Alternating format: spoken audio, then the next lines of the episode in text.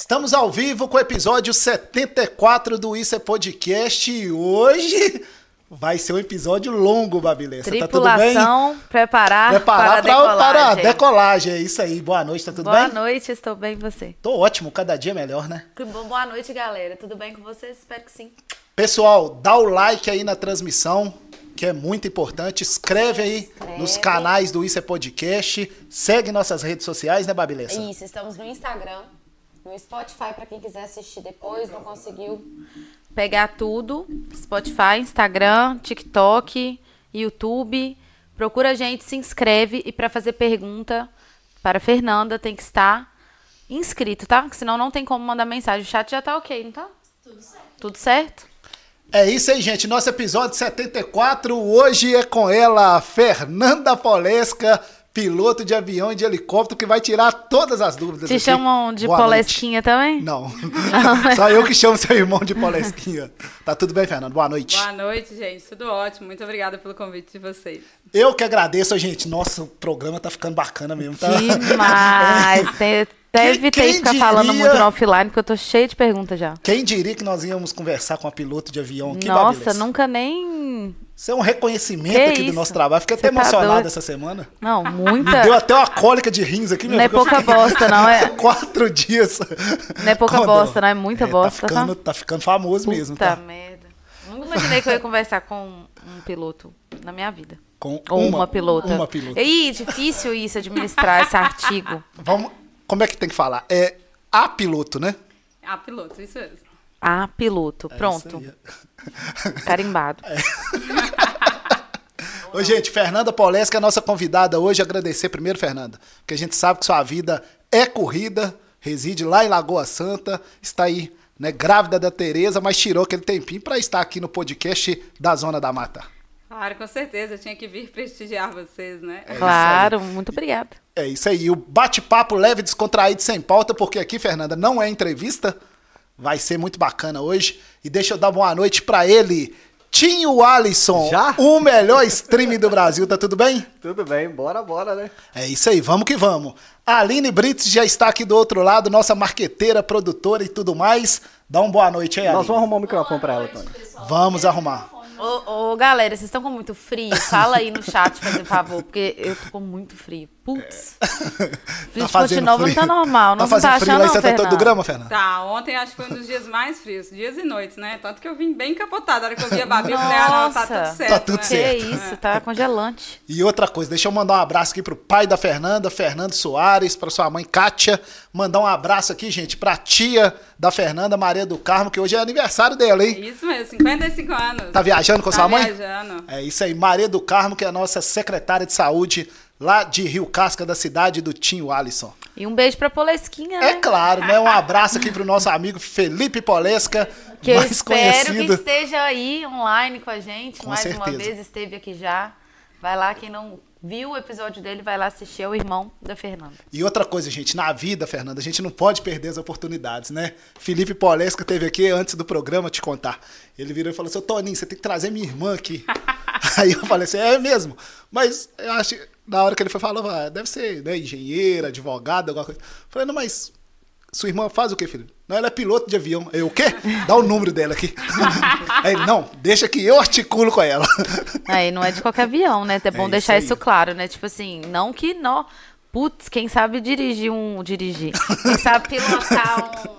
Não é piloto um de Cessninha, não. helicóptero ou um negocinho, tipo, um pequenininho, é do caralho. Pu- Puta merda, quantas pessoas a gente conhece, mas agora, Isso mesmo. de um Boeing, de um avião executivo que fala, É isso aí, ó. puta merda, né? Pra qualquer um, não. A gente tá de parabéns, bate aqui.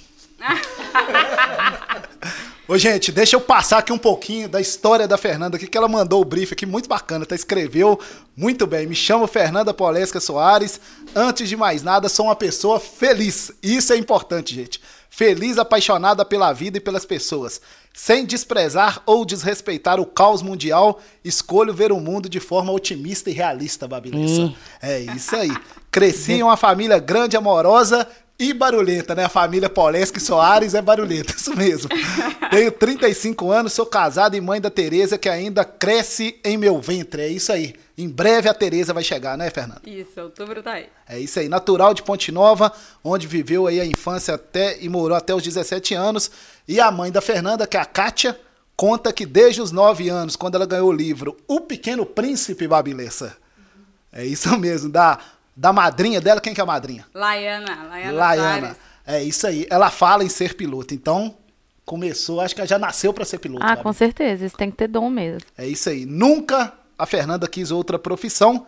É, então, aos 17 anos, ingressou na Faculdade de Ciências Aeronáuticas da FUMEC, em BH. Hoje, com 14 anos de formada, já trabalhou como professora, instrutora de voo de avião e helicóptero, piloto executivo e piloto de linha aérea na Latam e hoje está na Azul. E olha para vocês ver, agora ela, está fazendo um trabalho social agora, né, Isso Fernanda? mesmo. É isso aí. As tripulantes, pilotos e comissárias é, não podem voar quando estão grávidas. Então, engra- engravidou, tem que deixar né, o trabalho. Mas ela está né, se dedicando ao trabalho voluntário. Hoje, ela é presidente da Associação de Mulheres Aviadoras do Brasil, uma organização sem fins lucrativos que busca promover o crescimento da mulher em todas as áreas da aviação: piloto, comissária, mecânicas, engenharia, na parte da ciência, tecnologia, engenharia e matemática. Atualmente, Fernanda mora lá em Lagoa Santa com seu esposo, o Pedro e a cachorra Nairobi. Nairobi. Ô cachorro bonito? Casa de Papel. É, então Onde- recente a cachorrinha. Tem dois anos e meio. É, É. isso aí. Onde, com certeza, vai criar lá a filha Tereza. Já tem nome aí, Babilessa. Nossa, ela vai ficar. Dá pra ouvir lá da sua casa os aviões? Dá, dá pra ouvir. Ah, vai então- querer é ser pertinho. piloto. Ah, com certeza.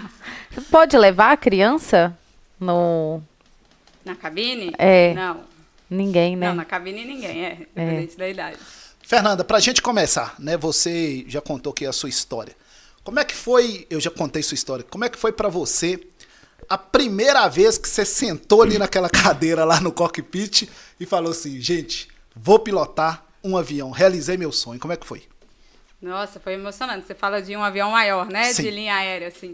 O primeiro voo foi São Paulo, Fortaleza. É, era um voo de instrução, né? A gente faz ali com o comandante, eu de copiloto como instrução, em instrução e mais um observador atrás, que se qualquer caso necessário, interfira ali na, na pilotagem. A hora que eu sentei, pensei, falei, nossa, tem umas 200 vidas aqui atrás e que emoção de pousar, de realizar um sonho, foi foi a realização de um sonho, foi indescritível mesmo. Acho que é, ali é o carimbo. Cheguei onde eu queria estar nesse momento. Ô, menina, agora que eu tô lembrando de um negócio, eu tenho um tio de consideração que o filho dele é piloto também. E provavelmente você conhece, agora eu até esqueci o nome dele. Daqui de Ponte Nova, Ele é de Belo Horizonte, mas ele mora em Lagoa Santa. talvez. Porque fica bom ali morar em Lagoa Santa, que tá é, perto do porque é aeroporto, né? pertinho. É, a gente morava em Belo Horizonte até ano passado.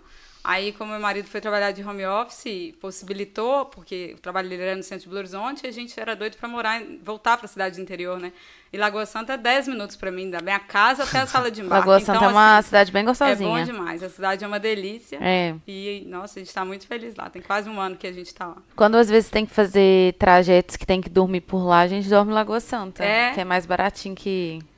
É muito gostoso. E é mais perto, né? Não pega É, trânsito, tá é. aí. Você Hoje- falou tem mais dois, mais dois ou três pilotos aqui na cidade. Eu achei que você ia falar de alguém daqui, não sou a única, não. Não? Quem que é? Você sabe? Tem Lucas Gonçalves, que É. estudou comigo, tem Lucas Ramos, que é um Ah, pouquinho é novo, mesmo. e tem o Marco Aurélio. É Marcos mesmo. Aurélio ou Marco Aurélio. É Ponte Nova exportando os pilotos Tá para vendo? o mundo. Ah, muito legal, muito legal. Mas Hoje- a mulher, você é a única. É, isso aí. Ainda, ainda, quem Ainda. sabe terão, teremos Com mais. Com certeza. Ô, gente, Fernanda Polesca, nossa convidada hoje desse bate-papo muito bacana, que nós vamos falar de tudo sobre aviação. Mas antes, né, deixa eu agradecer aqui os nossos parceiros, né, Babilessa, que fazem o Isso é Podcast acontecer, gente. Hoje eu tô aqui todo de Mundial Center. Olha que chique. A blusa é da Mundial, a calça é da Mundial, o tênis é da Mundial. Mundial Center, gente. A sua loja Mega Store em Ponte Nova que tá bombando. E esse final de semana vai ter arraiá lá na Mundial. Você vai aproveitar lá para comer umas guloseimas e fazer as compras lá na Mundial Center nesse final de semana. A loja Mega Store de Ponte Nova, a maior loja da nossa cidade, com preço de qualidade estrutura, atendimento personalizado e muito mais, né, E pra todo mundo, feminino, masculino, isso é sempre bom lembrar. É isso aí. Mundial Center, grande parceiro aqui do Isso é Podcast. Pra todas as, ida- as idades também, tá? Tem Babilessa, e o também. bronze, tá em dia? Tá em dia, semana passada de É, novo. isso aí, gente. Puro bronze, o seu bronze em 25 minutos com qualidade, né, Babi? 20 minutos com qualidade. Gostou? Tá tudo ok? Tudo maravilhoso. Ah, é maravilhoso. As meninas são sensacionais. Acesse aí as redes sociais do Puro Bronze Ponte Nova pra você saber mais. E o bronze, gente, não é só na época do verão, não. É no é inverno. melhor agora, no caso. O inverno já começou, então vai lá no Puro Bronze pra você ficar com a sua marquinha em dia. Isso mesmo. Estão querendo Toninho Carvalho com a marquinha, mas vamos segurar isso aí, né? Não, acho que Ô, deveria. Podia só aqui eles uma querem que eu faça tatuagem, marquinha, pinto o cabelo. Eu não aguento essa pressão. Fica careca. Fica careca, eu não aguento. Você é o cobaia É, é. cobaia, isso aí.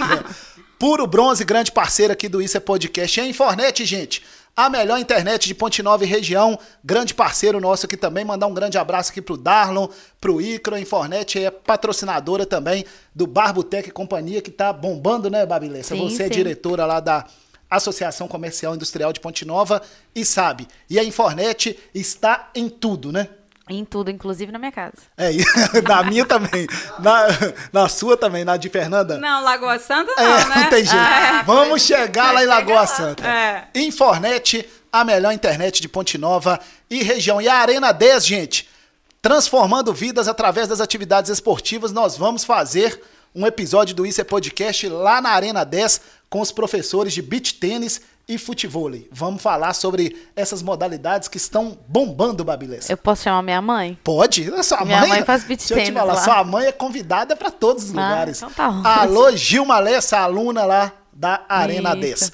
E o projeto Você na Medida terminou, mas nós estamos precisando voltar pro projeto. voltou, né? Voltei, mas aí eu fiquei impossibilitado, né? Com as Ah, dorzinhas de lado aqui. aqui. eu pesei hoje, perdi 2 quilos, você acredita? Parabéns, uma salva de palmas pra Babilessa aí, gente. Eu já tinha percebido na É roupa, aí, mas eu não tinha pesado, eu não consegui ir lá no dia da, da conclusão, né? É. E depois passou, mas aí eu pesei ontem 2 quilos. Faça Você perdeu igual quatro, né? 4,5 kg. Faça igual Babilessa. Venha para a medida certa, feita sob medida para você. A maior academia de Ponte Nova lá no centro e agora a nossa unidade aqui em Palmeiras. Quer malhar lá no centro? Tem.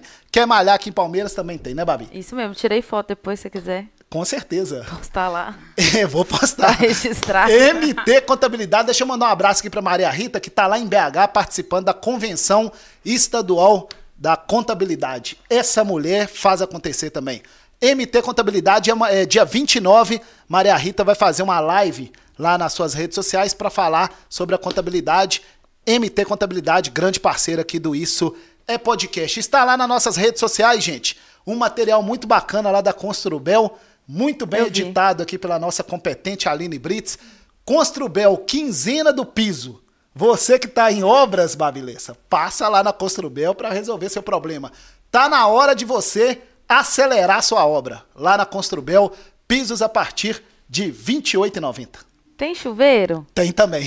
Manda um pra mim. É isso aí. Na minha casa só tem um, preciso de dois. Se você mandar um, tô Lorenzetti satisfeito. Do Aqua É isso Pode, aí. esse aí, do bom. Não manda Um grande abraço não. aqui para os nossos amigos André, Rogério, Libane, toda a equipe da Construbel. Tem em Ponte Nova e tem também lá em Mariana. É a maior loja aqui da nossa região, acabamento e construção. E pensou em publicidade, pensou... Pensou, conecte, isso é podcast. É isso aí. Babilessa e Toninho Carvalho. Vamos lá, Fernanda. Você, quando. Come... Como é que é o início da carreira ali, né? A faculdade, como é que funciona? Como é que é? Ah, eu quero ser piloto. Por onde que vai? Vamos lá. Primeiro, só fazer um adendo que você falou da Construbel, eu lembrei, o André também é piloto e também tem o Eduardo Milbrar. Com certeza, é, Todos isso mesmo. executivos aqui, mas são dois É isso. colegas aí, não profissionalmente, mas É verdade. é, dois Verdade. colegas aí da- dos ares. Com certeza. Do céu. É o André e o Eduardo, o Eduardo Mil, Milbrat. Mil, Milbrates, É, isso André mesmo. Leite e Eduardo. É, ah, e o Elveste também da Transdelta, outro. É, Nossa, aí. tá vendo? Nossa tá cheio de senhora, pilotos eu tô esquecendo. Me chama pra Desculpa, dar um gente, rolê, uma volta.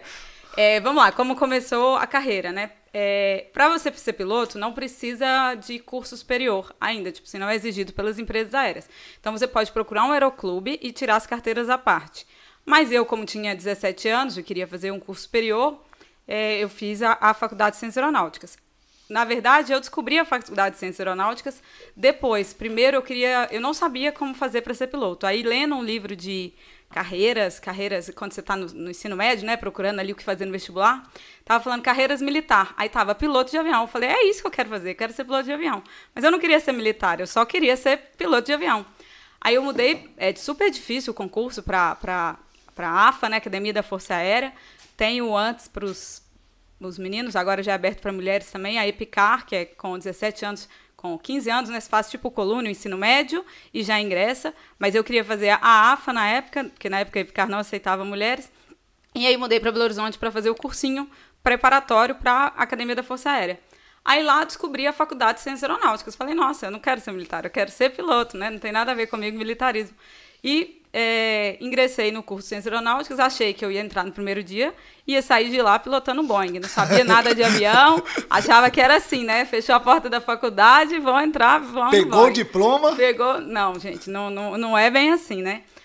O passo a passo, primeiro tem o certificado médico, fazendo uma analogia bem ruim, é tipo a carteira de carro. Né? A gente não faz o exame médico primeiro, lá tem o certificado médico aeronáutico, CMA. Então, o que a gente faz, dependendo da categoria que você está, anualmente, de 5, 5 anos, 6, 6 meses, depende da idade, é o primeiro que você faz. Lá, na época que eu era piloto privado ainda, é, era de 5, 5 anos. Depois você faz a legislação, considerando ali com o carro, que seria a prova da ANAC. Ou você estuda por fora, ou você faz no aeroclube. No caso, eu estava na faculdade, então são as matérias básicas ali. São cinco matérias: metrologia, regulamento, é, navegação, conhecimentos técnicos aeronaves e motores e. Daqui a pouco eu lembro a outra. Será que eu já falei? Aí você faz a prova da ANAC, é como se fosse a prova da AB, né? Tipo, para certificar ali sua legislação. E depois você ingressa nas horas de voo, que é como se fosse no, no carro, né? Fazer as horas ali, as primeiras horas de direção sua. Para a primeira carteira, piloto privado, você faz 40 horas de voo. Aí você está habilitado como piloto privado. Que é só para. Ou seja, você pode voar particularmente. Se você pode ter seu avião, voar, ou você não pode exercer profissionalmente a profissão. Mas não pode, pode transportar qualquer pessoa? Não, não, não é, é, é, particular. É como se você tivesse é, é, seu carro particular, seu avião particular. Depois você acumula horas ou através de uma escola, ou voando com algum conhecido e tudo mais, e faz a próxima etapa, que é o piloto comercial. A gente fala PC. Aí, de novo, um certificado médico aeronáutico, de novo, uma prova da ANAC, agora com os conhecimentos um pouco mais aprofundados, e junto até 150 horas de voo. Pronto, aí você está habilitado para voar comercialmente, trabalhando, levando passageiro, levando carga, é, o que for, indiferente. Eu fiz essas etapas paralelo à Faculdade de Ciências Aeronáuticas. Eu poderia. É o meu, gente? O meu está guardado. Seu telefone está tocando ah. aí pra mim. Ah, é o meu? Oh, não, deixa Ô. Matheus, dá sossego, meu filho. Na hora do podcast aqui, ó. O namorado ligando a hora Pera dessa. Vai ver quem entrar ao vivo. Ô, ó. Eu tô Matheus, na- no ao dá vivo sossego, aqui, meu amor. filho. Dá sossego aí, ó. tá Ao vivo, doida? Te amo, tchau. O bom que é assim, tá vendo? É, não, bom demais. É assim, não é Retornando depois que chegou Conversa de 150 horas. 150 horas, piloto comercial. Aí tem alguns cursos é, complementares, e aí depende de qual área você vai seguir. Você pode fazer o curso de instrumentos, é, voo por instrumento, de outras aeronaves, né, multimotor, cada aeronave às vezes tem a sua própria carteira, ou é tipo, ou é classe. Ou eu, no caso, depois que eu fiz as 150 horas, comecei a procurar emprego, né? Claro que não achei, claro que eu não saí da faculdade pilotando um Boeing, falei, preciso me aprofundar, e aí eu fiz o curso de instrutora de voo, que são mais ou menos, de novo, certificado, é, prova, e mais ou menos 25 horas de voo. E aí eu fui ser instrutora de voo, que foi onde eu adquiri muita, muito conhecimento, experiência, para acumular as horas mínimas que uma linha aérea exige. Entendi. Que hoje por volta de 500 horas de voo, depende do mercado. Às vezes eles exigem mil horas de voo, 800 horas. Na época era 500 horas. É, você falou que o. Antes do PC, que é o piloto comercial, PP, piloto privado antes. o piloto privado ele pode transportar ou uma pessoa que não é Sem fins lucrativos. Sem fins lucrativos. Isso. isso. É porque eu acho que sua pergunta foi essa. É, Ah, é, ele, pode, ele pode pilotar uma pessoa. Pode pilotar, Por é. exemplo, se o André é o André, se você quiser, nós estamos à Dá uma disposição volta aqui aí com pra você, dar uma volta. sim. É, o Eduardo. É o Poxa. Eduardo. tu Pode Tá com chamar. Sua irmã semana passada lá ali, ó. Pode chamar que nós estamos à disposição. Sim, tá? ele não pode exercer comercialmente, né? Não receber por isso. Mas pode receber por levar isso. amigos, que dá carona, isso sim. Isso aí, tranquilo. Qual que são as matérias que você vê lá, sem ser essa que você citou? É alguma matéria que a gente... Que é, que é conhecida, assim, sei lá, física? Depois dessas, dessas cinco básicas, Uhum. é, algumas dessas básicas, por exemplo, a navegação aérea é uma que envolve muito geografia, conhecimento de mapa, na verdade, na aviação a gente chama de carta, né, lei e tudo mais. Envolve um pouco de matemática básica, a meteorologia envolve um pouco de química, conhecimento das nuvens, é, física também, mas pincelado, nada tão aprofundado assim não. Vamos entrar nesse assunto de meteorologia, então. É, Não sei nem o que perguntar sobre isso, cara. Então deixa eu perguntar. Não, então. não, mas eu quero saber como é que é, é porque a, a- o cockpit tem uma, uma, uma visão 180 graus, mais ou menos. Como é Sim. que é ver um- uma tempestade? Porque eu vejo dali no Rio, eu fico louca já, entendeu? É lindo, é lindo. Lindo? É, é assim, é uma coisa que dá medo, a gente não passa, a gente evita, a gente contorna. Tem o radar ali mostrando, né, onde a gente tem que evitar, qual é a nuvem que teria perigo para a aeronave e tudo mais.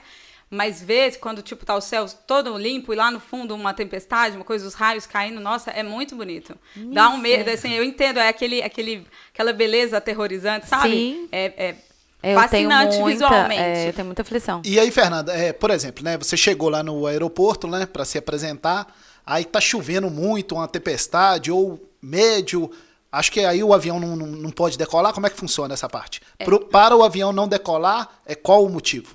Tem vários motivos. Um é a meteorologia. Aí depende do aeroporto e do avião. Tem os tetos mínimos operacionais de cada aeroporto de cada categoria do avião. Então, quando você está começando, está voando um avião pequeno, você é piloto visual ali, ou seja, você precisa das referências do solo visual, isso vai te restringir mais. O teto vai ser muito mais restrito para uma aeronave comercial hoje dessas grandes linhas aéreas, que não é qualquer chuva, qualquer coisa que vai interromper.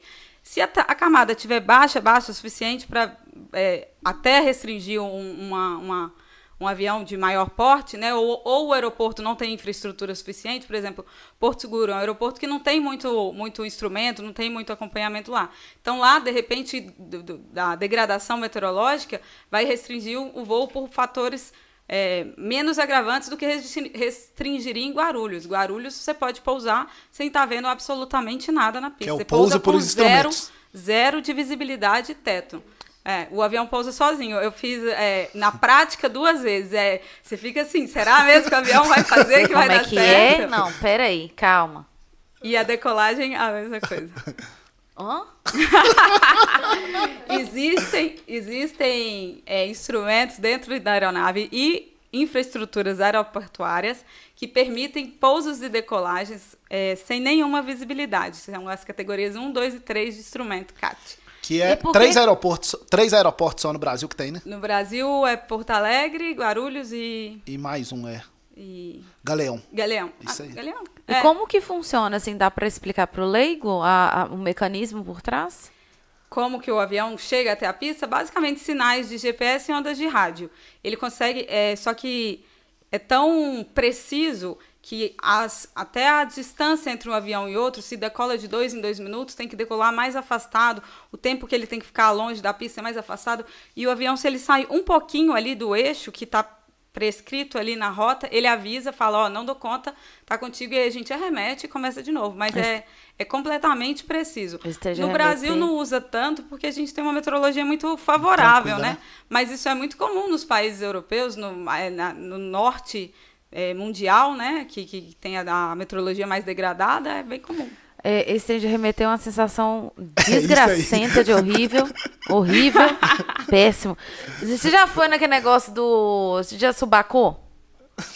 Sabe que é subacar? Não. Lá no aeroporto aqui de Ponte Nova tem um negócio assim, ó. Uh, pra você chegar. Aí você vai rapidão, você é aquele Ah, frio é, que é, se não, chama aí subacar. é- é. Eu não sabia, eu não sabia que chamava Pra, subacar, pra né? quem não, não arremeteu, entender a sensação, mas é muito pior, é horrível. Então- Mas eu queria fazer uma, fazer uma pergunta, fazer uma análise. Se existe essa coisa que você falou do pouso, e da decolagem sem visibilidade, significa que daqui a pouco vai ter a aeronave sem piloto. Sim. É. Significa. É uma tendência. Essa, essa polêmica, nós vamos falar daqui a pouquinho, porque isso dá muita polêmica, né? É, porque, né? Ah, mas sem o piloto, ah, mas se alguém acontecer alguma coisa dentro da aeronave, como é que vai fazer? Né? Tem essa questão também, não, mas isso aí nós vamos falar daqui a pouquinho. Vamos falar sobre arremeter primeiro. Nossa É, Senhora. que isso aí é uma, uma questão, aflição. né? A gente vê arremeter um avião lá no aeroporto de Guarulhos, sai na mídia toda. A imagenzinha dele chegando e Nossa, arremeteu. de você falar. E, e pelas minhas pesquisas, arremeter é a coisa mais simples da aviação, né, Fernando? Super normal, gente. Não tem nada de perigoso, nem de. É para segurança de voo. A gente fala, a gente vem para o pouso, a gente vem para uma arremetida. Se tudo, tudo der certo, a gente pousa. Mas pode ser um cachorro que passou na pista, pode ser uma aeronave que demorou para iniciar a decolagem, então teve que segurar e aí você ficou muito próxima dela e o controle te pediu para arremeter. Pode ser um vento que ficou maior componente do que estava previsto antes e você precisou arremeter por desestabilização. Mas é uma manobra normal que a gente faz até para treinamento. Durante o meu treinamento não tinha nada de errado, mas eu tinha que arremeter pelo menos uma vez. A gente treina nos aviões menores toque e arremetida, que a gente fica o dia inteiro pousando, decolando, e no avião maior, lógico que a empresa não tem dinheiro para ficar gastando esse combustível, mas pelo menos uma vez durante seu treinamento em rota, você faz uma arremetida. Eu sei que os passageiros ficam desesperados e a gente na cabine tenta falar o mais breve possível, mas às vezes na arremetida é muita coisa para gerenciar, então pode esperar que o piloto vai falar, vai entrar em contato e informar o motivo da arremetida, mas é só uma ou vai tentar pousar de novo no aeroporto, se a meteorologia permitir, se foi um cachorro, se, for, se foi outro avião que estava na pista ainda, ou se por um fator meteorológico vai ter que alternar para um, pra um, pra uma outra cidade, um outro Eu, aeroporto. eu posso te pedir pra, no final do programa, você falar como se você estivesse falando no Claro. microfone. Senhores Só falar, É, passageiros. só falar. Fala, tio Alisson, como é que tá aí, meu filho? Manda um abraço pro povo. Vamos lá, vou mandar um abraço pra galera aqui, ó. Vou começar aqui, ó. Fernanda Castro, boa noite. Fernanda Castro, Pedro Moreira tá falando que tá muito frio. Nossa, frio demais, Pedro, pelo amor de Deus. Pedro é meu marido, Ai, lindo. Alô, Pedro. Obrigado por isso aí. acompanhar. Cuida da esposa lá, porque aqui ó, é o tesouro de Ponte Nova agora lá na, na capital. Natália tá aqui, ó. A melhor piloto que existe, Natália Provisana, né? Prima, parentada, parentada é linda, né? gente? Tá vendo que é grande e barulhento? Todo isso mundo aí. aí apoiando o podcast. É Obrigada. Nath. A Fernanda falou que tá frio sim, Tony. Caroline Mucida, que é filha da Maria do Carmo. né? Alô, alô, Carol. Deixa eu mandar um grande abraço pra ela aqui. Ô, Carol, avalia nosso podcast aí e depois você manda um feedback aí, o que, que a gente pode melhorar, tá? Isso aí, ela tá aqui, ó. Boa noite, muito animado pra acompanhar essa conversa. A maior de todas é Nanda Polesca. Oh, Carol, prima linda, obrigada. Rodrigo Oroy Tolentino, sorteio de passeio. Ah, não, Rodrigo, aí tá fraco. Vamos sortear um Airbus A380. É pra ir lá pra nós não- hoje não vai ter sorteio de passagem nenhuma aqui, né, Fernando? Porque piloto não tem nada a ver com a passagem, Não, né? mas se quiser sortear, eu, você pode sortear e eu piloto o avião, né? Com o maior prazer, né? É isso aí. Um abraço Pra, aqui Ba- pra, pra Brasília, que ele mora lá. um abraço pra Mariana Moreira, tá falando que chique. É, Carolina Costa, boa noite, boa noite, Oi, Carol. Doutora Carol, nossa odontóloga de Ponte Nova e região. Fernanda Carolina, Toninho, nesse aí eu, eu posso concorrer, né? Porque o ingresso não deu. Fernanda Carolina tá te cobrando agora. É isso é a aí. passagem Que é aí a passagem aérea. 380. A Laís Siqueira, eu acho. Não tenho coragem de deixar nem meu carro estacionar sozinho. Laís é minha melhor amiga aí desde os três anos de É idade. isso aí. Misericórdia, Aí, gente. Vamos lá aqui. Letícia Albuquerque. Ai, que linda essa piloto. De, que orgu- muito orgulho. Letes também, amiga desde os três anos, auxiliadora aqui. Letícia trabalha na. Leti- Na CVC. Na CVC. Mas agora ela tá fora do Brasil, tá fora né? do Brasil, é isso, aí. Um Pessoa- abraço aqui pra Letícia, né? É, Era a grande profissional lá, agora tá curtindo fora do Daqui Brasil. a aí. pouco ela volta. Daqui a pouco ela volta. Obrigada a todo mundo que tá aí ao vivo. Se inscreve, pede pra quem tá em volta assistindo também pra se inscrever aí no Spotify, no. Me ajuda, amiga? Instagram, TikTok, é muita rede. É isso aí. Nós estamos, gente, no Spotify, no Instagram, no TikTok, no Facebook, no YouTube e em Isso, breve em mais. Fernanda, vamos falar sobre então essa questão da gravidez na aviação. Vamos lá. É, né, você engravidou tem seis meses? Sim, seis É, meses. como é que funciona o processo? Explica aí pra gente. Então, lembra que eu falei que a gente tem que fazer o certificado médico aeronáutico e, e hoje, na minha idade, com 35, ele é anual. E aí é um check-up geral, faz exame audiometria, oftalmologia, é, esteira, tudo, sangue, urina, etc.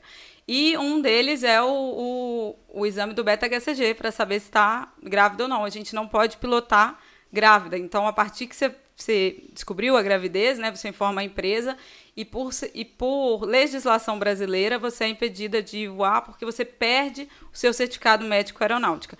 Eu, por curiosidade, descobri fazendo o meu exame. Eu queria ter voado mais um pouquinho, mas assim, eu já estava esperando, é claro, fiquei super feliz quando a mulher me ligou, foi muito engraçado. Ela disse assim, olha, você está reprovado seu beta deu positivo. Aí eu comecei a chorar. Ela assim, mas você não estava querendo? Eu falei, não, eu estou chorando de felicidade. ela ficou preocupada, né? É. É, mas aí a gente perde o certificado médico aeronáutico e aí entra de licença afastado pelo INSS. Informa a empresa, eu estava em Campinas fazendo o exame lá, é uma das bases da empresa. Não pude, eu tinha um voo de volta pilotando, Campinas, Belo Horizonte, eu não pude nem voltar pilotando. até falei com o meu chefe, ai, deixa, deixa eu voltar pilotando. Ele falou, Nanda, já está no sistema, não pode, não, você não voltou pode como passageira. Voltei como passageira. Isso é legislação brasileira. Nos Estados Unidos, as mulheres voam no segundo trimestre da gestação. No, na Emirates, na, na empresa Emira, Emirates, né? Esquisito falar. É, eles às vezes mandam embora as mulheres, sabe? Então, é assim, é a legislação de cada país. Entendi. Aí o que, que eu achava? Gente, mas dá para pilotar e tudo mais antes de engravidar. Depois que eu engravidei, é, são os três primeiros meses, para cada mulher é diferente, cada gestação é de uma forma, mas me deu muita fadiga e muito sono. A gente não faz um voo de uma hora, a gente voa 10 horas no dia, 8 horas por dia, sobe, desce, pressuriza, despressuriza, pressuriza. É realmente inseguro para o voo e inseguro para o bebê e tudo mais, essa, essa, esse primeiro trimestre ali, que é um trimestre mais delicado. Já nos Estados Unidos libera o segundo, e aí eu estou vivendo ele agora, percebi que é super tranquilo, que eu adoraria estar voando, porque o sono e a fadiga foram embora e eu estou super disposta. Mas é claro que depende de mulher para mulher. Tem mulher que enjoa a gravidez inteira, tem algumas eh, intercorrências aí ao longo do caminho. Não foi o meu caso. Então, desde então, estou afastada pela, pela Azul. E como que você enxerga essa questão é, do mercado de trabalho de piloto? Porque tem menos mulher, né? Só é... a título de informação, Babila, essa 2%, tá? Então, Dos... você acha que está relacionado a isso ou não, pelo que você vive na prática? Sim. É, são vários fatores, né? Por exemplo, a gente tem, o, o, o Toninho falou muito certo aí, uma média mundial de mulheres é, na, na linha aérea, ou seja, nesses aviões comerciais, é de 5, quase 6%, 5,8%, alguma coisa assim. Acho que é de 2020 esses últimos dados. Então, pandemia deu uma balançada aí. E no Brasil é de 2,5%, ou seja, menos da média mundial. E é, agora, quais fatores que chegam a isso? Acho que a gestação pode ser sim um, um dos motivos aí de, de, um limitante, mas por outro lado, todas as comissárias, né, você entra no avião, é mais 50% mulher e elas também são afastadas. Sim. Então isso não deveria ser. Eu acho que é muito mais pouco incentivo para meninas e, e, na fase bem remota da infância e depois na pré-adolescência a carreiras diferentes, tecnologia, matemática, é, engenheiras, enfim, o que for. É, desde eu estava até lendo um texto super legal, não, acho que foi um, um vídeo quando você vai visitar um bebê, uma criança, quando é menina, você compra tudo rosa, é boneca, é carrinho, é não sei o quê. Aí você vai visitar um menino, você compra um jogo de lógica, de aventura e tudo mais. Então, desde lá, a gente aprende. Não é que você aprende, não é que é errado. Pode dar para a menina a boneca, a gente, né? Lógico que todo mundo gosta, mas você também pode incentivar o outro lado para ela saber que é possível. Não é uma revolução, não. É só que assim você tem as suas opções, né? Não deixar que a sociedade ou a forma cultural que a gente cria as meninas seja um limitante para ela escolher uma profissão. Claro, deixa eu só aproveitar também e te perguntar uma coisa que eu queria ter inserido lá atrás. Qual nota que você dá para as para as pistas brasileiras? Ah, gente, tem muito que melhorar aí na infraestrutura aeroportuária aqui. Muito, tem né? muita coisa para melhorar. Tem grandes aeroportos muito bons, Brasília é muito bom, Guarulhos é sensacional, mas a gente tem poucos aeroportos ao longo, é, devido à nossa extensão territorial quase é, continental aqui do, do país, né? A gente poderia ter muito mais pistas aí no interior, aqui mesmo em Ponte Nova, né? É, é, os acessos aqui na região interior de Minas Gerais é bem ruim É, então, poderia ter mais investimento na infraestrutura aeroportuária do Brasil como um todo. As que já, já existem, ótimo, mas por que não investir mais É, nisso? Né? Isso pode gerar algum, algum acidente, dependendo do nível da pista? Ah, é difícil a pista ser o fator contribuinte, né? Claro que tem as pistas é, legais lá, o garimpo na Amazônia e tudo mais, mas se a pista tá, tá é, Registrada. registrada, homologada, tudo certinho, ela não vai ser um fator contribuinte para teve Congonhas e tudo mais, aí a gente se adequa, mas é difícil ser o Porque fator contribuinte. interromper um fluxo aéreo porque tá em manutenção uma pista é complexo, é uma coisa É. que exige Isso um no Brasil, por exemplo, planejamento grande. Temos poucos aeroportos com duas pistas, né? Uhum. É difícil. Se tem um acidente, por exemplo, em Confins, teve há pouco tempo um, um- ficou quase três dias parado, três dias não, assim, né? Tumultuou todos os voos lá, porque só tem uma pista, não tem um aeroporto ali auxiliar, uma pista paralela igual a Guarulhos, igual a Brasília, em Manaus também tem. Então, mais pistas e, mais infraestrutura no geral seria o ideal. Fernanda, sobre a mulher, né, como piloto, né, você já tem uma história aí, já tem uma experiência, mas você já passou por alguns problemas, preconceito, da alguém entrar lá dentro do avião, não, mas mulher que vai pilotar, não, eu não vou não. Eu vou, aqui ó, eu não confio não. Já passou por isso, já teve algum problema? Então, eu prefiro ver muito mais como admiração e, e- e como novidade do que como preconceito e vitimismo e tudo mais. Claro que às vezes as pessoas abrem ali a porta da cabine e falam, nossa, mulher, mas eu, eu sempre tento ver o outro lado da moeda. Tipo assim, ah, ele tá achando interessante, não tá achando que, que é diferente e tudo mais. A aviação executiva é mais restritiva para a mulher, a aviação comercial é mais aberta aí a, a esse meio. Então, posso falar que tudo que eu tive de, de colegas de trabalho, de, de passageiros, foi, foi muito mais o lado positivo, o apoio. Prefiro olhar para esse lado do que o preconceito ou outra coisa do tipo. É Como isso. que funciona a preparação para um dia de trabalho? Antes, durante e depois também, como que funciona? Se tem folga, tipo... A é? rotina, né? A rotina. Então, a gente sai na linha aérea para as chaves de voo. As chaves de voo podem durar até seis dias, ou seja, seis dias que eu vou ficar fora de casa. Pode ser de um dia, dois, três ou até seis dias. E aí eu faço a mala, eu tenho a mala já pronta, as roupas da mala são sempre as mesmas, tiro, lavo e volto para a mala, o chinelo da mala eh, fica na mala, a escova de dente, as maquiagens, tudo eh, já fica meio, Tá meio sempre pronto. E aí a gente sai para o voo, eh, chega no aeroporto mais ou menos uma hora antes e faz quantos voos tiver na escala. Pode ser de um a cinco voos por dia, cinco pousos, dependendo da distância, dependendo da decolagem, dependendo do aeroporto, a configuração do avião também varia. E aí quando a gente chega no destino, né, vou dormir em Manaus hoje. Aí a gente tem no mínimo 12 horas de- descanso. Dependendo da escala, tem um pouco mais, dependendo é no mínimo 12, né? Tem, tem vezes que fica 24 horas numa cidade, é maravilhoso, dá para passear, dá para não sei o quê. É bom por um lado, mas é ruim que a gente fica doido para voltar para casa. Então quer ir, voar, voar, voar e voltar o mais rápido possível. Se você voa de dia, você pode voar um, um número maior de horas. Se você voa durante a madrugada, você pode voar um número menor de horas. Aí a tabela vai dependendo do horário da sua apresentação. A gente se apresenta duas da manhã, nove da noite, é, três da tarde, e aí tem regras aí de quanto a descanso, dependendo, não pode voar mais duas madrugadas consecutivas, porque o corpo precisa recuperar ali fisiologicamente. Quando eu chego no hotel, normalmente se são muitas horas de voo, estou cansada, chego, durmo, tomo um banho, a tripulação é bem animada, a gente sai para jantar junto, dependendo da tripulação, Ao todo mundo porre. fica amigo. É, se tem mais de amor 12 de horas, dá Deus. para beber, se não tem, tem. é, não tem muito. E, e às vezes Tem. a exaustão é tão grande que a gente não sai nem para isso. Tem bafômetro?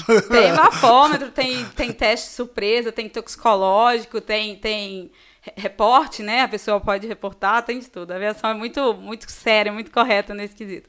Aí você faz ali 24 horas num lugar, ou 12 horas, o que for, e emenda na chave. Aí voa, voa, voa, dorme em outra cidade, dorme em outra, dorme em outra. Depois dos cinco dias, ou quatro, quanto foi a chave, você volta para casa. Aí você vai ter um dia, três dias, cinco dias de folga. A gente tem como a gente voa mais que trabalha mais que oito horas por dia, a gente tem 10 folgas no mês, não oito, porque para compensar essas horas aí. Então, a escala sai publicada mensal, então mês lá pelo dia 25 a gente já sabe o mês seguinte e aonde a gente vai dormir cada cada cidade, quais dias eu tenho de folga, dá para se programar ali para algum evento. E Acho a- que eu falei antes, durante depois, falei, né? É, e até o uniforme, né? O lava no hotel mesmo, né? Ah, isso é uma maravilha, né? A gente chega no, na. foi até uma estranheza minha quando, eu- quando eu comecei. É muito engraçado. Quem for pro hotel esses dias aí que tiver tripulação, repara, a gente chega, todo mundo tira a blusa, a blusa de cima, né? Porque normalmente tá, tá com duas blusas, e bota num saquinho e põe na porta do quarto. Aí fica aquele tanto de blusa na porta do quarto, cada um com o seu né, na sacolinha, aí o hotel passa e recolhe. Eles nem batem nem nada. Depois que a lavanderia fez, eles só penduram lá na. Na maçaneta. E quando você acorda, quando você levanta, tá lá seu uniforme Eu penduradinho. achava que era lixo. Você já viu? Já. É, é nosso uniforme. Gente, Ele é obrigado a limpar, a, lavar? São contratos da empresa com É, o hotel. contrato. o Porque imagina com, né, Não, em cinco sim. dias quantas camisas a gente ia ter que levar. E é, dessas coisinhas, assim, tem mais curiosidade que você pode trazer? Tipo, tem, é obrigado a maquiagem, é obrigado o uniforme, obviamente, mas assim, ele tem que estar de alguma Tem um forma... padrão, né, Fernanda? Como é que funciona essa parte, esses bastidores? Tem um padrão, a gente tem um manual de uniformes, aí como se vestir, o que pode usar, o que que é permitido, o que não é. Tem, já foi muito mais restritivo, a né, cada empresa tem o seu, mas antes, assim, o cabelo da mulher tinha que ser de tal altura. Para piloto, não, porque é mais para comissário, aqueles que atendem aos público, ao público, né? A função principal do comissário é a segurança de voo, mas ele é a cara da empresa ali também, né? Eles que estão eles que estão lidando com os, os nossos clientes ali todos os dias.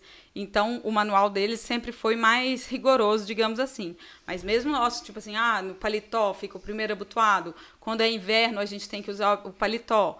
É entre o verão, a gente pode usa- usar só a camisa de baixo. O cap, alguma empresa, a Latam, por exemplo, é obrigatório o uso do cap. Na Azul já é opcional. É, o sapato, a, a empresa dá tudo, né? Sapato, meia, calça, meia calça, gravata, é, blusa de frio, blusa que Então você vai igual um manequim. E aí, e aí, Fernanda, sobre a conexão ali do piloto e do copiloto. Você hoje é copiloto, copiloto ou- já é o, o comandante da. Viu como é que embola? da- é, é claro, né? Porque eu tô vivendo esse negócio de piloto, aí já tem 10 dias, né? Aí eu, tô- eu, eu- eu tenho hora que não tem jeito, né? Como é que você já é a comandante ou você ainda é copiloto? Essa é uma dúvida muito, muito constante, né? Todo mundo não entende, né? poucas pessoas entendem ali o que, que é a função copiloto, a função comandante. Então, primeiro, a profissão é piloto. Os dois na cabine são pilotos. Um na função de comandante, um na função de copiloto. O que muda é o tempo de experiência, o tempo de casa e necessidade de empresa. Tem empresa que você é promovido com três anos. Hoje, umas, as grandes linhas aéreas, você é promovido de copiloto para comandante com 8, 9, 10 anos. É tempo de casa, uma fila. Você entra, você é um número, vai subindo ali na fila e vai sendo promovido. E tem, carre... e tem é, linhas diferentes na carreira, porque você não sai de copiloto para comandante, você sai de copiloto de uma aeronave para copiloto de uma aeronave maior, para copiloto de uma aeronave de internacional, volta como comandante de uma aeronave menor, vai para copiloto, isso aí depende da linha aérea, cada uma segue, segue uma filosofia, digamos assim. E o outro que você tinha me perguntado? É, hoje você é copiloto. Hoje eu sou copiloto na Azul, sou na função de copiloto. E o que que o copiloto faz e o que que o Ah, comandante era isso faz? que eu queria falar. Sabia que tinha mais uma coisa. Os dois têm a mesma função. O comandante é o responsável legal pelo voo, pela segurança oficial. Tudo que acontecer é ele que, que tá ali, ela, né? Quem sabe, né? A gente sempre fala no masculino, né? Com Que certeza, tá ali né? como, como responsável legal. Quando a gente tem quatro etapas, a gente fala quatro pernas um dia, vai fazer BH, São Paulo, Curitiba, Porto Alegre. A gente divide é, em duas etapas. Eu vou fazer as operações, pouso decolagem, e o colega fazer fonia, que é falar no rádio, fazer o diário de bordo, fazer a parte mais burocrática, digamos assim. E nas outras duas etapas, inverte. Então, faço o primeiro pouso, faz o segundo, eu faço o terceiro, faço o quarto. E então todo mundo faz, tem que saber fazer a- as mesmas coisas, saber estudar as mesmas coisas. No momento do voo, então, não existe uma hierarquia, como se o comandante tivesse que tomar a decisão final. É, tudo é um trabalho em equipe, mas a, a decisão final é sempre do comandante. É, hoje tem uma cultura muito legal na, na aviação que chama CRM, que é, é, Bom, é um assunto meio profundo, vou falar rapidamente. Pode. É, nos anos 70 começaram a acontecer muitos acidentes e começaram a investigar as causas dos acidentes, o que estava causando os acidentes. é um estudo da NASA. E primeiro era a, a má estrutura mesmo é, do avião, muito precário ainda na época. Aí melhorou o avião. Aí depois era a parte operacional, que era a instrução da pessoa que estava ali, que no, o homem, a máquina. E depois vários fatores foram aparecendo e por fim, quando eles conseguiram eliminar, melhorar o avião, melhorar a infraestrutura aeroportuária, melhorar a tecnologia, melhorar o treinamento, começaram a perceber que era o fator humano, o fator de relacionamento, de hierarquia, de distanciamento, causa de grandes acidentes aí na história. E aí criou-se uma cultura chamada de CRM que teve várias evoluções, mas hoje é Corporate Resource Management, que é o, o gerenciamento de todos os recursos da, da corporação ali como um todo, os comissários com, com os pilotos, com o mecânico, com o controlador, com o agente de solo, tudo é uma equipe, tudo funciona muito junto. Então, ah, quem toma a decisão é o comandante? É. Né, respondendo nu e crua a, a, a resposta, sim. Mas é um trabalho em equipe. Então, olha, eu estou como copiloto, o comandante fala, vamos ter que alternar. Ele vai me perguntar qual que você sugere, a gente vai analisar analiticamente ali, tecnicamente, e vamos tomar uma decisão em conjunto. Claro que no, último nível seria, sim, comandante, uma, uma pane, alguma coisa a, que precise ali, que tenha alguma divergência, mas hoje, graças a esse CRM, graças a esses estudos, a cabine é um ambiente muito. deveria ser um ambiente e é muito amigável. Então não tem isso, da ah, a hierarquia, o comandante, não sei o quê. Tem uns casos, assim, os comandantes mais antigões, né? Aí tem, a gente sai do avião e pega a van. Ah, o primeiro a entrar na van é o comandante, o primeiro a assinar a folha do papel é o comandante. Mas isso já tem caído Tá por caindo terra, por terra, já. né? É, Ô, já- gente, eu, eu vou na hora que pousa, eu tenho um impulso de bater palma. e tem voo que a galera quer bater palma. E é muito legal, porque às vezes foi difícil. É. O cara foi liso, assim, tem uns que vai lisinho. Ou a, a, ou a cara, o cara, o cara, a cara. que eu não reparo muito quem é. Eu sei que tem alguém ali. E aí me dá uma vontade de, caralho, você é foda, cara. Que incrível. Isso Mas já deixa eu- aconteceu com você, Fernando? Já, é muito Ai, legal que quando os passageiros batem palma. Eu, eu bato sempre, mas, Mas- às vezes eu sou sozinha. Acontece muito no voo fretado, sabe? Quando freta pra Porto Seguro, não sei o Sim. quê. O nível internacional é mais comum também. Mas é bem legal, dá pra ouvir lá da cabine. Não, gostou demais. É, eu descobri, eu- eu- confirma pra mim que tripulação eu achava que estava falando comigo. Mas eu não sou tripulação.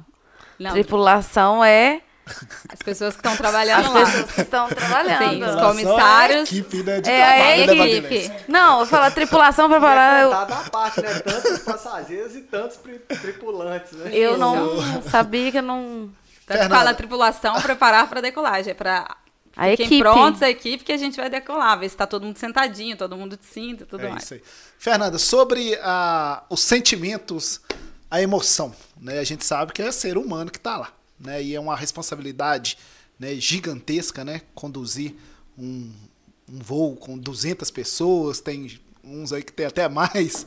É, como é que é para lidar né, com as emoções ali na hora que você entra e vai começar, vai decolar? Como é que você lida com as emoções? É, primeiro a gente tem que estar muito preparado fisiologicamente, ter descansado, porque é puxado, principalmente na madrugada e tudo mais. E no mais a gente estuda e treina, estuda e treina, estuda e treina, que fica quase que mecânico. Sabe a memória mecânica, quando você começa a fazer academia e seu músculo ali tá pegando forma?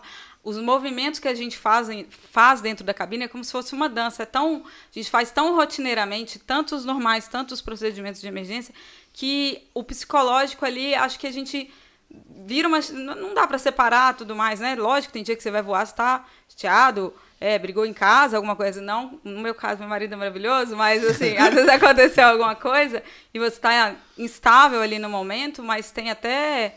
é, a empresa estimula quando você não estiver disposto, porque é um fator muito importante, né? O psicológico da, na, no voo, você parar o voo ali se for o caso necessário. Mas, no geral, a gente tenta manter a parte bem técnica mesmo e tomar decisões de forma analítica, não emocionais. Nossa.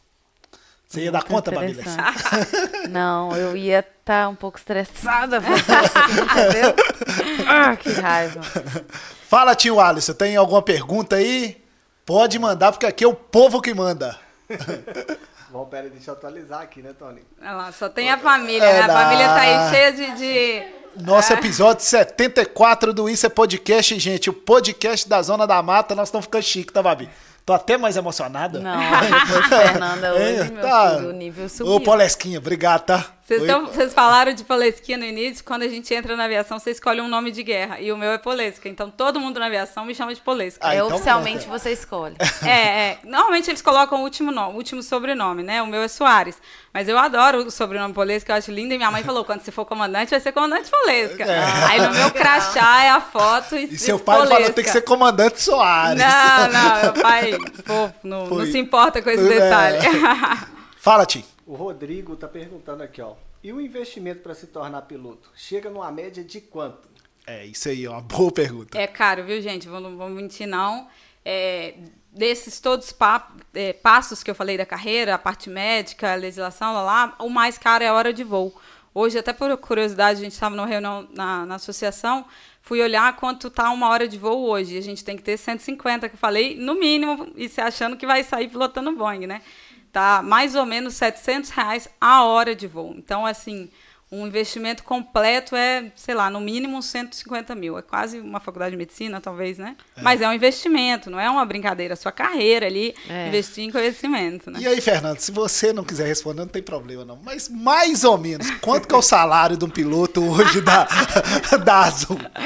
É, o salário varia muito com o tipo de aeronave que você voa, os tipos de voo que você faz, porque a gente tem o salário fixo, tem o variável, que é por hora de voo, e os adicionais, noturno, periculosidade, lá, lá, lá, e, e de, varia também de copiloto para comandante e quantos anos de casa você tem. Eu vou chutar assim, uma média. De, é, né, a gente hoje na Azul tem Caravan, que é um avião menor para nove lugares, tem o ATR, que é um avião turbohélice de, de médio porte, não, é grande porte, o Embraer, que é um jato já aqui brasileiro, o, a- o Airbus A320, o A350, o A330, o A350, o Boeing 737, então assim, é uma gama de aviões. Mais em torno, sei lá, de 10, 12 mil reais para copiloto. É isso aí. Aí, tirou a dúvida aí. É, quando você fala periculosidade, significa de uma região que possa ser mais perigoso pilotar? Não, ou não, a gente já tem o adicional de, de periculosidade, tipo, in- é, intrínseco na profissão. É, tipo, quem trabalhar no- é, em frigorífico, acho que tem umas coisas mesmo, assim. Sim. É o periculosidade ali, é o questão de trabalho, varia, não é perigo. é. Não, sim, é É que questão o de noturno trabalho. varia quantas horas Aham. eu voei noturno. Periculosidade é o fixo, que eu não sei quanto que é, que já vem do salário. Entendi, mas não é relacionado a... Não, a não. voo, vai É ter que pegar um voo gente- mais perigoso. É, o ambiente do, do avião é hostil, porque você pressuriza, despressuriza, é seco. Então, fisiologicamente, é ruim o ambiente do avião, exposto à radiação solar e tudo mais. Então, é aí que está a peri- periculosidade aí da É nossa aí. profissão. Perfeitamente. Assim como o frigorífico, o Com frio certeza. extremo e tudo mais. Fala, Tim. Não, e só, só pra completar o negócio das horas, a- as horas é complicado, Toninho, porque eu sou piloto de drone e eu piloto desde 2018 e eu tenho apenas 60 horas de voo de drone. Então, Então, É muita 500 coisa. É muita coisa. Como é que você sabe que você tem 500 horas. 60 horas? Tem porque o aplicativo Registra, né? quando eu subo desse. 60. 60 60. horas. 60. Aqui, a Imaculada fez algumas perguntas aqui, eu vou separar uma que eu achei legal. Imaculada Imaculada Monteiro, você sabe, você Sim, conhece, né? claro, nossa porta-bandeira É podcast. isso aí, ó. Imaculada esteve aqui no Isso é Podcast, foi um sucesso, tá, Fernanda? Eu quer que colocar a pedacinho. sua blusa aqui? ó? Não, tá bom. Que Tá bom? bom? que eu apoio aqui. ó. É isso aí. A Fala, manda a pergunta da Imaculada. A- pergunta dela é muito boa. Ela tá aqui, ó. Conta uma situação perigosa pra nós que você já passou, se já passou. É, eu, infelizmente, já passei, sim, por situações perigosas aí. peri- perigosas, não. É, fora do tradicional, digamos assim, né? É, na fase de instrução, eu tive um acidente. Eu era instrutora, estava com quase 800 horas de voo lá. E eu tive uma pane de motor, caiu a válvula, motor do avião pequeno, era para dois lugares, eu e o aluno. Assim que a gente decolou, ele perdeu potência e não conseguia mais se sustentar no ar. E aí a gente teve que voltar, foi ali no Carlos Pratos, voltar de imediato e pousar. Aí depois no relatório foi descoberto que a válvula de admissão do motor quebrou e caiu para dentro do pistão. E o motor é, é um motor a quatro tempos, igual ao do carro, bem parecido assim. E, e aí é isso. Mas a gente, como falei, treina, retreina, treina, retreina, que a gente conseguiu voltar para o aeroporto com mínimos danos. E eu, o aluno, ficamos bem e só danos materiais ali, o motor que foi moendo porque a válvula caiu para dentro dele. Tem que saber Foi de só esse até, até hoje? Não, aí já Conta os outros. Tive mais um. Também na instrução. Esse foi uma pane no avião durante o dia. E eu já tive uma pane é, durante a noite no helicóptero. E você falou que helicóptero, ah, o avião pequeno, helicóptero mais fácil. Não, helicóptero é mais difícil de pilotar do que um Sério? avião. Aham, tem que ter mais coordenação motora no Olha. helicóptero que no avião, porque cada parte você está fazendo. Também durante a decolagem, que são as piores fases do voo, né, assim, mais críticas de pane, pouso e decolagem, a gente também perdeu potência durante a subida ali, é, decolando no nosso heliponto, do heliponto que eu trabalhava. E aí o, o helicóptero também não se sustentou, rodou e aí a gente caiu, literalmente. No outro foi um pouso forçado. Nesse a gente caiu, foi em 2016, se eu não me engano. Graças a Deus eu quebrei só um ossinho da mão, o aluno não teve nada, mas o avião, infelizmente, ficou bem danificado de forma material. Você tem registro? Foto? Ah, deve ter no Google aí, mas eu não tenho aqui não. 2016. É, E aí, isso- 2016, agora tô tendo dúvida. é, e aí quando aconteceu isso, passou alguma coisa na sua cabeça? Falei, é, gente, fui caçar mexer esse negócio com o piloto. Aí eu nunca mais eu passo Fui nem caçar ser piloto, esse negócio. O do avião, não. O do helicóptero, que foi hum, pior, assim, né? Porque a gente realmente caiu. Quando eu, eu saí, eu falei, meu Deus, será que eu vou é, voltar a voar, né? Como vai ser? Que sensação é essa? E aí foi muito bacana que eu conversei com o meu chefe na época, um deles, maravilhoso, o Newton. Ele falou, Nanda, você não precisa voltar a voar amanhã. Para começar, que você está com o braço quebrado. Então, eu nem, nem podia voar, estava engessada. Faz o certificado médico aeronáutico, que quando a gente tem acidente é suspenso, e depois você dá o próximo passo. Próximo passo, faz uma hora de voo. Se você se sentir confortável, você volta. Se não, mas isso vai demorar pelo menos 30 dias. Tem 30 dias aí de gesso. Aí eu fiquei pensando, fiquei pensando, falei, é, né? Pra que, que eu preciso tomar essa decisão agora? Aí meu pai, na época, falou assim, ô minha filha, você tá nova ainda, você não quer tentar outra área? Vamos, é, faz outra formação, vamos começar de novo e tudo mais. Aí eu pensei, pensei, eu falei, pai, se você me pedir, eu paro de voar. Se você quiser, eu não vou nunca mais. Mas se você não me pedir, eu vou voltar a voar. Aí ele falou, eu não posso te pedir uma coisa. Aí não, aí beleza, ele falou isso. Aí eu tirei o gesso, fiz o certificado, fiz o primeiro voo. Aí eu falei, pai, se você me pedir, eu não, eu não vou mais. Mas se você não falar nada, eu vou voltar a voar. Ele falou, ah, Nanda, eu não tenho condição de te pedir uma coisa dessa, né? De, de limitar seu sonho e tudo mais. E aí eu voltei a voar e no, no mesmo momento foi assim, eu tinha certeza que eu estava ali, era o meu lugar certo mesmo. E hoje você já tem quantas horas de voo, velho? Eu tenho umas 4 mil horas de voo, mais ou menos. 4 mil, então dois probleminha tá tranquilo, né? Tem 4 mil horas de voo, dois 4 tá, mil horas de voo. tá, tá na média, né? Tá o quê? Na média? É, dois probleminhas só? 4 ah, mil é, horas é, de... em 13 anos? Quantos anos? É, 14 anos? 14 anos. Tá. Tá na média, tá vendo, mami? E, e já aconteceu uma coisa, um fato muito engraçado. Aí não foi acidente, mas acho que vocês vão achar interessante eu contar. Meu primeiro emprego, depois que eu, que eu comecei, foi como instrutora de voo. E como instrutora de voo, você está começando a aprender e está ensinando já, né? Para um aluno que tem ali zero horas, é o primeiro dia dele. E aí o- as escolas re- reze- reservam as primeiras missões, as mais simples.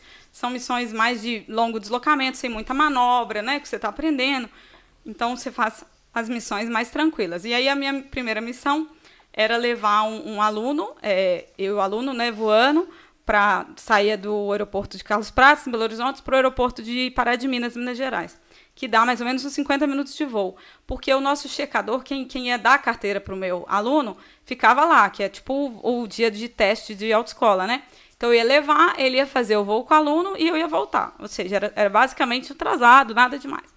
Aí fomos, eu e o aluno, o aluno já tinha um pouco mais de experiência, ele já estava checando, acho que ele estava checando piloto comercial já, acho que ele, acho que era isso, o André Viana. 150 horas mais ou menos. Quando a gente chegou lá, a gente chegou por volta de 11 horas. Lá o aeroclube bem, é uma cidade bem de interior também, um aeroporto pequeno igual aqui, mas tem muito movimento de aviação. Tem muitas escolas lá, tem muitas empresas de manutenção. A gente deixou o avião no pátio e foi almoçar no aeroporto, é, almoçar no, no terminal, que na verdade era um, um restaurante de uma tia lá, né? Não é terminal igual de Confins, não, era uma casinha lá, que a gente estava acostumado. Aí estamos almoçando, aí vem o cara me bate no ombro assim. Você que está no, na aviação, a, a, matrícula do avião é falado no alfabeto fonético. Você que está no November Eco Tango, que era o NE, NET, que é o avião que eu estava, eu falei, é, sou eu. Eu peguei o rádio do seu avião. Eu falei, quê? rádio do seu avião. Eu peguei. Falei, não, não é um rádio portátil, é igual o rádio do carro, sabe? Onde fica ali o carro. Falei, mas como assim? Gente, meu primeiro dia de trabalho, 150 horas, o cara vem me bater aqui lá no aeroporto, lá de. Como assim o senhor tirou rádio do meu avião? Eu tinha 22 anos, 23 anos. Não, o seu chefe tá me devendo dinheiro e eu peguei o rádio. Eu falei, não. falei, é pegadinha. falei, é mentira, né? Aí liguei pro meu chefe. Eu falei, Pio, Pio é muito brincalhão. Falei, ele tá de sacanagem comigo, né? Tá fazendo hora Na com hora, cara. é. Pio, tem um senhor aqui, chamado fulano de tal, que tá falando que pegou o rádio do avião. Fui lá no avião. Não, antes de ir. Aí ele falou, como assim, Nanda? Eu não sei quem é esse cara. Vai, você já foi lá no avião? Mas eu tava tão incrédula que eu não. Claro que eu não fui no avião. Eu falei, é mesmo, deixa eu lá. Fui lá no avião. Gente, cheguei lá. Imagina o painel do seu carro sem um buraco, porque não era só o rádio, era o rádio, o nosso transponder e uma parte ali elétrica. Aí eu falei, que que tá acontecendo, né? Que mundo é esse que eu tô me enfiando? Aí eu converso com o meu chefe, converso com o cara, por fim, quem tava devendo ele era o dono anterior do avião. O, o meu chefe tinha acabado de comprar. O que que eu faço? Não, moço, devolve, devolve, devolve. Liguei, polícia. 20 e poucos anos. Alô, eu tô aqui no aeroporto, aquela voz de menina. É, roubaram o rádio do meu avião. Desligaram, né? Claro, desligaram. Liguei de novo. Moço, não é trote, é verdade. Eu, eu sou piloto. Roubaram o rádio do meu avião. Desligou. Peguei um táxi, fui na delegacia. Falei, gente, é verdade. Isso sim, o tempo correndo, meu aluno lá, o cheque esquece. O rádio já O tava, rádio ó. avião. Voltei no aeroporto, a polícia fez um BO, não deu, muito, não deu muita credibilidade pra mim. O rádio tá lá, ele e meu chefe se conversaram, se entenderam, e ele devolveu o rádio, ele era mecânico. E eu tô assim, e agora? Será que esse rádio tá funcionando? Não tá funcionando. Liguei o rádio no, no solo, chamei um avião, chamei outro. Não, tá beleza, tá beleza. Isso já tava dando quase pôr do sol, tinha que voltar pra, pra BH, né? Porque foi um BO longo. Aí, então vamos voltar. Antes da gente voltar, vamos fazer um, um, um- um circuito aqui, né? Pra gente testar de novo. Testou, ó, fulano, você fica aí no solo, vê se vai ouvir. Fulano, tá ouvindo, tá ouvindo? Tudo certo. Voltamos. Gente, é 50 minutos. Deu meia hora de voo. Sem rádio. Pane de comunicação no meu primeiro dia de voo. Nossa. Na terminal Belo Horizonte, super movimentada. Nossa.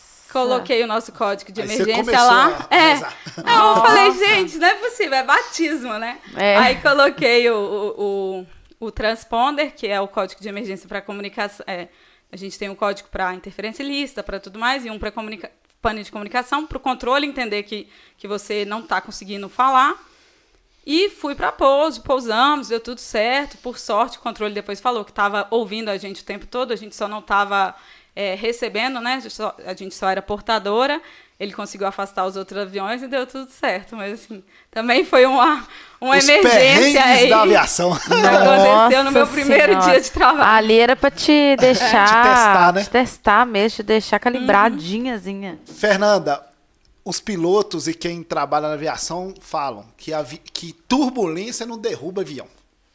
Né? O pessoal, não, turbulência não derruba avião. Então vamos falar sobre a turbulência. Você está lá a 20 mil pés e aí dá aquela turbulência lá e o pessoal fica doido dentro da- do avião, mas no cockpit tá tudo tranquilo, né?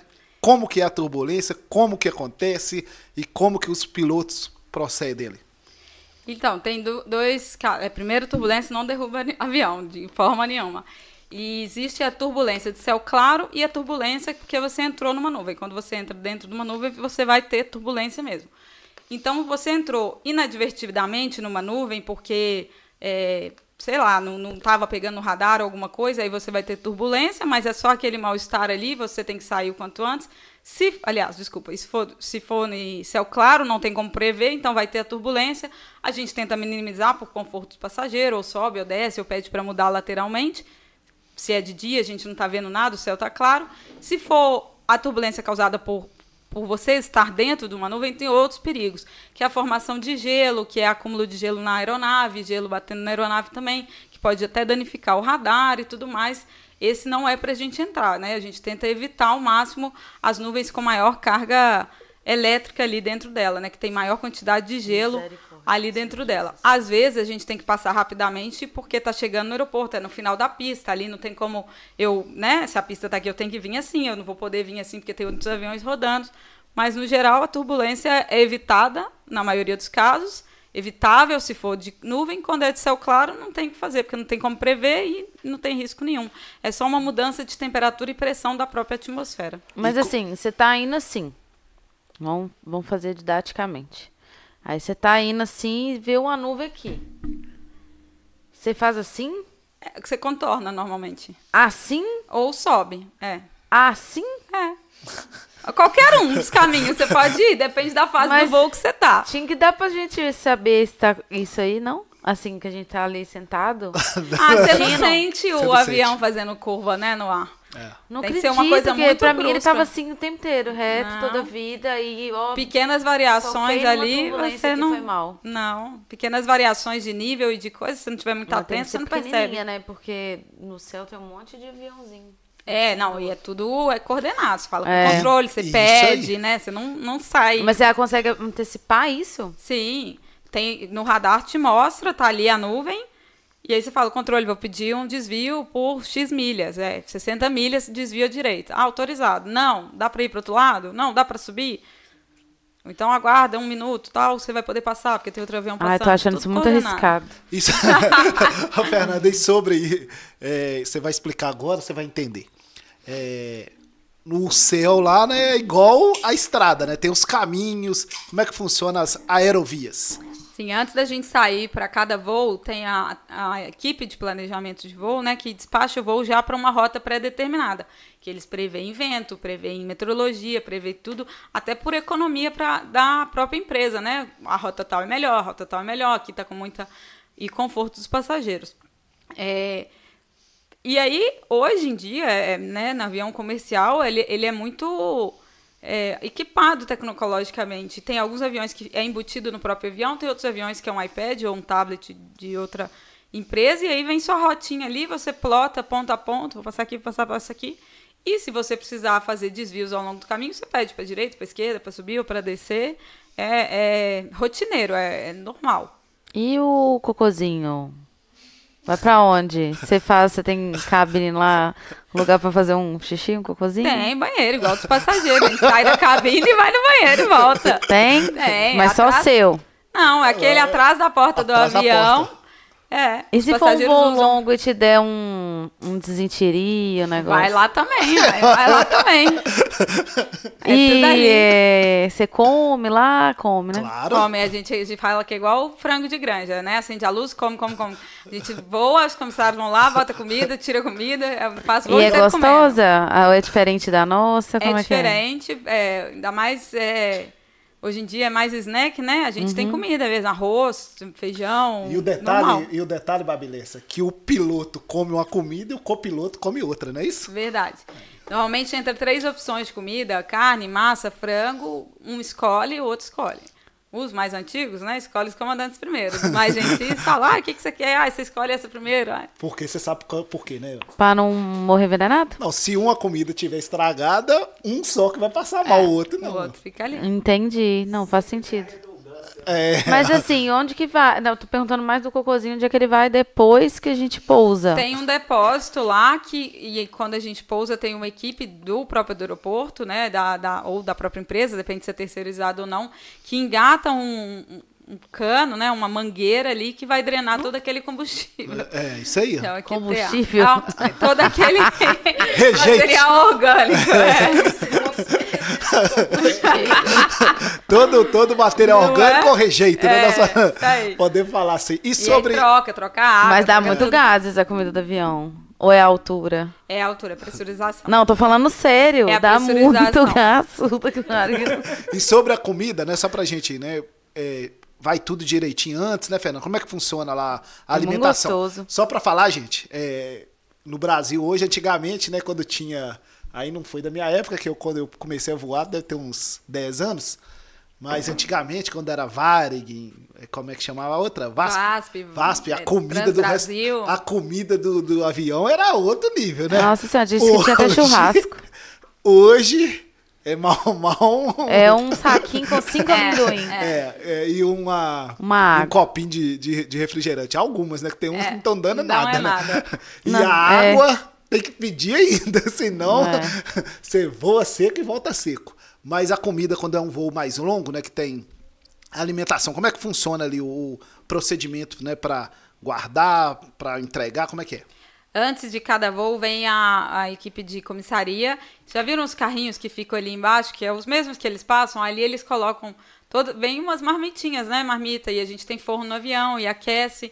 Então chega tudo ali para a etapa inteira, ou às vezes troca, em tal cidade não tem comissaria, então já embarca de uma vez. Vai fazer três etapas, às vezes embarca toda a comida das três etapas, às vezes vai trocar, troca comida, troca comissaria, aí ah, vocês querem comer agora, depois da decolagem, estão com fome, daqui a uma hora, a gente se coordena e cada um. É, você já pegou alguma intercorrência médica dentro do avião, algum atendimento? Já, já peguei. Teve um voo, nunca nada muito sério, assim, ah, o passageiro tá passando mal. Aí a gente pega nome, idade, qual, onde tá, sexo feminino e masculino, passa pro controle. Se for o caso, é, pede prioridade, né, quão grave for. E, e um médico espera na porta do avião, com ambulância e tudo mais. Eu, eu não tô lembrada, eu já tive, mas assim, é tão rotineiro, já tive mais de uma vez que eu não, tô lembrado de nenhum caso específico. E Nossa aí, quando tem uma- o bicho tá pegando, fala lá pra ver se tem algum médico dentro Tem do... médico a bordo, se É. alguém pode ajudar, é. Já teve Tem alguma coisa dentro do avião que você teve que administrar, sei lá, um- algum, Uma briga. Uma briga, um algum- Bate um- uma, uma discussão. alguma pessoa desesperada? Teve um dia, agora que você falou, eu lembrei, teve um dia que a gente estava decolando de Vitória, e aí veio um, um comissário e falou assim: Olha, falaram que tá com um bicho solto no avião. Falei, mas né, um bicho? Como assim um bicho? Pensei, um rato, né? Um passarinho, sei lá, que bicho era esse? Não, uma tartaruga. Eu falei, mas como assim uma tartaruga? Não, mas você viu? Alguém viu? Não, passageiro do lado que viu o passageiro. Aí, vamos lá, né? O que, que faz? Como que você gerencia, né? Uma situação tão, tão incomum. Não pode transportar um animal, né? Tem, pode transportar pets, cachorro e gato, desde que autorizado, e veterinário, tem os procedimentos que eu não lembro de qual. Mas não um animal silvestre, sei lá como que é isso, né? Aí ficou aquele clima. Não, alguém viu, alguém da tripulação viu. Isso foi antes de fechar a porta. Antes de fechar a porta é tudo com o solo que resolve. Aí chamamos a equipe de solo, falei, olha, foi relatado é, um, um- um passageiro com, com um animal, a gente não viu, não- ninguém tem prova, e é complicado. Como é que você intimida lá? Falaram que você, né? e Tudo é processo, é filmado, não sei o quê. Não, não- aí conversamos com a equipe de solo, eles chamaram os passageiros, falaram, olha, vocês querem reportar alguma coisa, tá tudo certo? Não, não tem nada, não tenho nada. Até hoje eu não sei se tinha tartaruga, se não tinha, se foi. Tá- E o pior que falaram que virou, tipo assim, quem relatou que ela passando rapidinho. Eu falei, mas uma tartaruga passando rapidinho, né? Como assim? E aí pegou e enfiou no bolso a tartaruga que. Sei lá, se a gente levou ou não levou uma tartaruga. Botou no O que, que sapato, acontece partiu. é que a empresa aérea tomou prejuízo, que a tartaruga não pagou. Não pagou a passagem. Pelo visto era pequena, né? Era aquelas tartaruguinhas de aquário. E eu fiquei pensando, será que esse cara pegou essa tartaruga no projeto Tamar, enfiou no bolso? Ou será que é a tartaruga de estimação que ele gosta de levar no Nossa, né? pode ser, verdade, pode ser. Que aí já é um crime federal, né? Já é Sim, outra Já coisa, é uma coisa. outra. Aí, Você- ele vai, aí vai aparecer lá naquele programa lá, aeroporto lá. Uhum. Já é. É, você já ficou sabendo de algum contrabando em voo seu? Não. Assim, a teve polícia teve a que polícia entrar? teve que entrar, alguma coisa nesse Não. sentido? Adoro assistir área restrita, É, mas não, adoro. Também, nunca tá? aconteceu. Esse aí, meu filho, quando eu cheguei lá em São Paulo, deixa eu contar o caso pra vocês. Eu cheguei lá no aeroporto de Guarulhos, que eu tava passando assim na Receita Federal, eu falei, me para, me para, que eu quero conhecer aquela mulher do- da área restrita. Aí que eu passei o rapaz, você. Aí eu fui até comemorando, cheguei com, com, com o passaporte aqui, ó. Ele nem pediu, aí eu já tava dando pra ele. Aí eu vou passar lá naquela área lá que aquela mulher do vídeo, para- é, ele olhou pra minha cara, vai. Cheguei lá e falei, te assisto lá, tá? Ela nem olhou a bolsa direito, ficou tão emocionada. É, ficou feliz. Ficou feliz. Estratégia. Aí eu te, te, te assisto lá, tá? Aqui, top demais esse programa. assim. Ah, ela já sabe, o passageiro que assiste, já, ela sabia que não ia Não, já deve ter todo nenhum mundo problema. querer parar com o ela que programa tá é um falando. sucesso. É, muito legal. Ô, gente, nosso episódio 74 do Isso é Podcast, nós estamos batendo um papo leve, descontraído e sem pauta, Fernanda, porque aqui não é entrevista com ela, Fernanda Polesca Soares, piloto de avião e de helicóptero. E agora a gente vai falar sobre pressurização e despressurização. Falei até bonito, que eu agarrava pra falar isso aí. Tá? Quando vai lá começar o voo, né? Ô, Tony, Pode falar. Deixa, deixa eu só te interromper aqui, só pra registrar um comentário aqui da Fernanda Castro. A cara da Fernanda com Barbie perguntando o número 2 foi ótimo. Eu achei que Uai. era alguma gíria, igual ela falou do subaqueira, como é que é? Do subaca. É, eu fiquei esperando Subaca. ver se ia falar outra coisa. Se Ô, menina, você vai no banheiro, o banheiro é desse tamanho. Aí você faz lá seus negócios, o trem faz. Suga seu útero. É, Nossa senhora, você abaixar um pouco, você fala, não. vai Acabou, junto. vai junto, já era. Tão próximo você tá ali. Daí Eu nunca tenho coragem da descarga sentada, não. Imagina sugar o seu. Nossa, eu não sei, não, eu travo, minha bunda é muito grande. Vamos lá então, Fernando. Vamos falar sobre pressurização Diga. E despressurização, né? Na hora que vai começar lá o voo, né? Aí os comissários vão lá dar as indicações e falam: em caso de despressurização, as máscaras vão cair. O que que é isso? Por que que acontece? Por que que avião tem isso? Então, é, nós, é, nossa fisiologia, né, não é feita para respirar tantos pés de altitude. Tanto que quando você vai para um lugar muito alto, Cusco, no Peru, não sei o quê, aquele povo máscara e você dói o ouvido e tudo mais. Então, para manter uma pressurização próximo do que a gente tem aqui na, na- no chão, né, com o pé no chão, o avião, ao longo do voo, a partir que ele vai subindo, ele vai injetando é, oxigênio mesmo dentro do próprio avião para a pressão atmosfera, atmosférica ficar igual à pressão atmosférica que a gente sente aqui. Na verdade, fica em torno de, de 7 mil pés, mais ou menos, que dá uns 2.500 metros, 3 mil metros. E o avião vai inflando, inflando, inflando de ar. Se acontece alguma coisa, uma, uma despressurização explosiva, ou se começa a vazar, tipo um balão, como se fosse despressurizando um pouco, sabe? Quando você enche um balão de ar e aí ele vai esvaziando ali, a gente não consegue respirar, né? Não tem oxigênio suficiente. O ar fica rarefeito em altas altitudes. Então, quando acontece isso, as máscaras caem para fornecer oxigênio para a gente conseguir chegar numa altitude segura. Ali, aquele oxigênio ali não é para três horas de voo, não. É para 10, 15 minutos para o avião descer e voltar para um nível que a gente consiga respirar sem a máscara, sem a oxigenação. Tanto que aviões menores, um avião de dois lugares, três lugares, não, não é pressurizado. Você respira porque ele não vai a nível acima de 12 mil pés, que é quando a gente já tem dificuldade de oxigenação no sangue, no, no cérebro. E Você aí, já abriu aquele salva cinto que é o banquinho de salvar vidas, o colete? Eu já que é o banco? treinamento, né? No, no, no- Não, na vida normal, misericórdia não. É, não. Mas em treinamento já como Já. como que é aquilo? É Ah, puxa normal. embaixo? Normal, Ah. não dá pra nem ver aquilo. Aonde que ele fica, É. uma coisa, tem que ler o cardão lá. Cada aeronave fica Leio lugar. todas as vezes. É, e tá embaixo do Todas banco. as vezes. Normalmente é, é um coletinho assim, ó, que você coloca a mão, você sente aqui bem entre as pernas embaixo do banco. E- Você veste e puxa aquela cordinha. e aí, Fernanda, despressurizou lá, as máscaras caiu, o povo fica todo desesperado, né? Porque já fala. Coloque a máscara em você primeiro e depois no seu parceiro, tá, Babilês? Isso. Quando acontecer isso com você, você coloca no você primeiro, não vai colocar no namorado primeiro, não. Claro, Que né, aí gente? o namorado vive e você morre. Já Isso. fala muito bem, É né? importante colocar primeiro, principalmente criança, porque senão você vai ajudar a criança ou alguém e aí você não consegue se socorrer. Então, primeiro você coloca, respira e aí ajuda quem você conseguir ali. E sem aí- sair do lugar, de preferência no cinto. E aí aquilo ali, igual você falou, aí o avião vai descer e aí como é que continua? Se conseguiu descer, né? Se a pressurização foi é, é, de- lenta, em vez de uma. como se fosse um, um balão murchando, não vai ter grandes riscos. Vai descer e vai voar a um nível baixo, vai gastar mais combustível e tudo mais para chegar no aeroporto. Aí é questão de ver onde que vai alternar para o aeroporto mais perto. Se acontecer de uma pressurização explosiva, aí depende o que que causou a despressurização explosiva. É, bateu em alguma coisa, igual o Legacy e o Gol lá, quando eles se chocaram, né? Aí ali foi uma despressurização explosiva. Ou caiu um pedaço do avião, saiu, alguém abriu... A, Um passarinho. a- é, bateu um urubu ali e fez um buraco, aí vai ter uma despressurização explosiva. Aí você vai gerenciar, primeiro vai descer para todo mundo respirar e depois ge- gerenciar os demais danos que podem ter por vir, podem ter, podem vir a ocorrer com a aeronave. Então despressurizou, tem que Descer. descer e pousar no aeroporto mais próximo. Isso.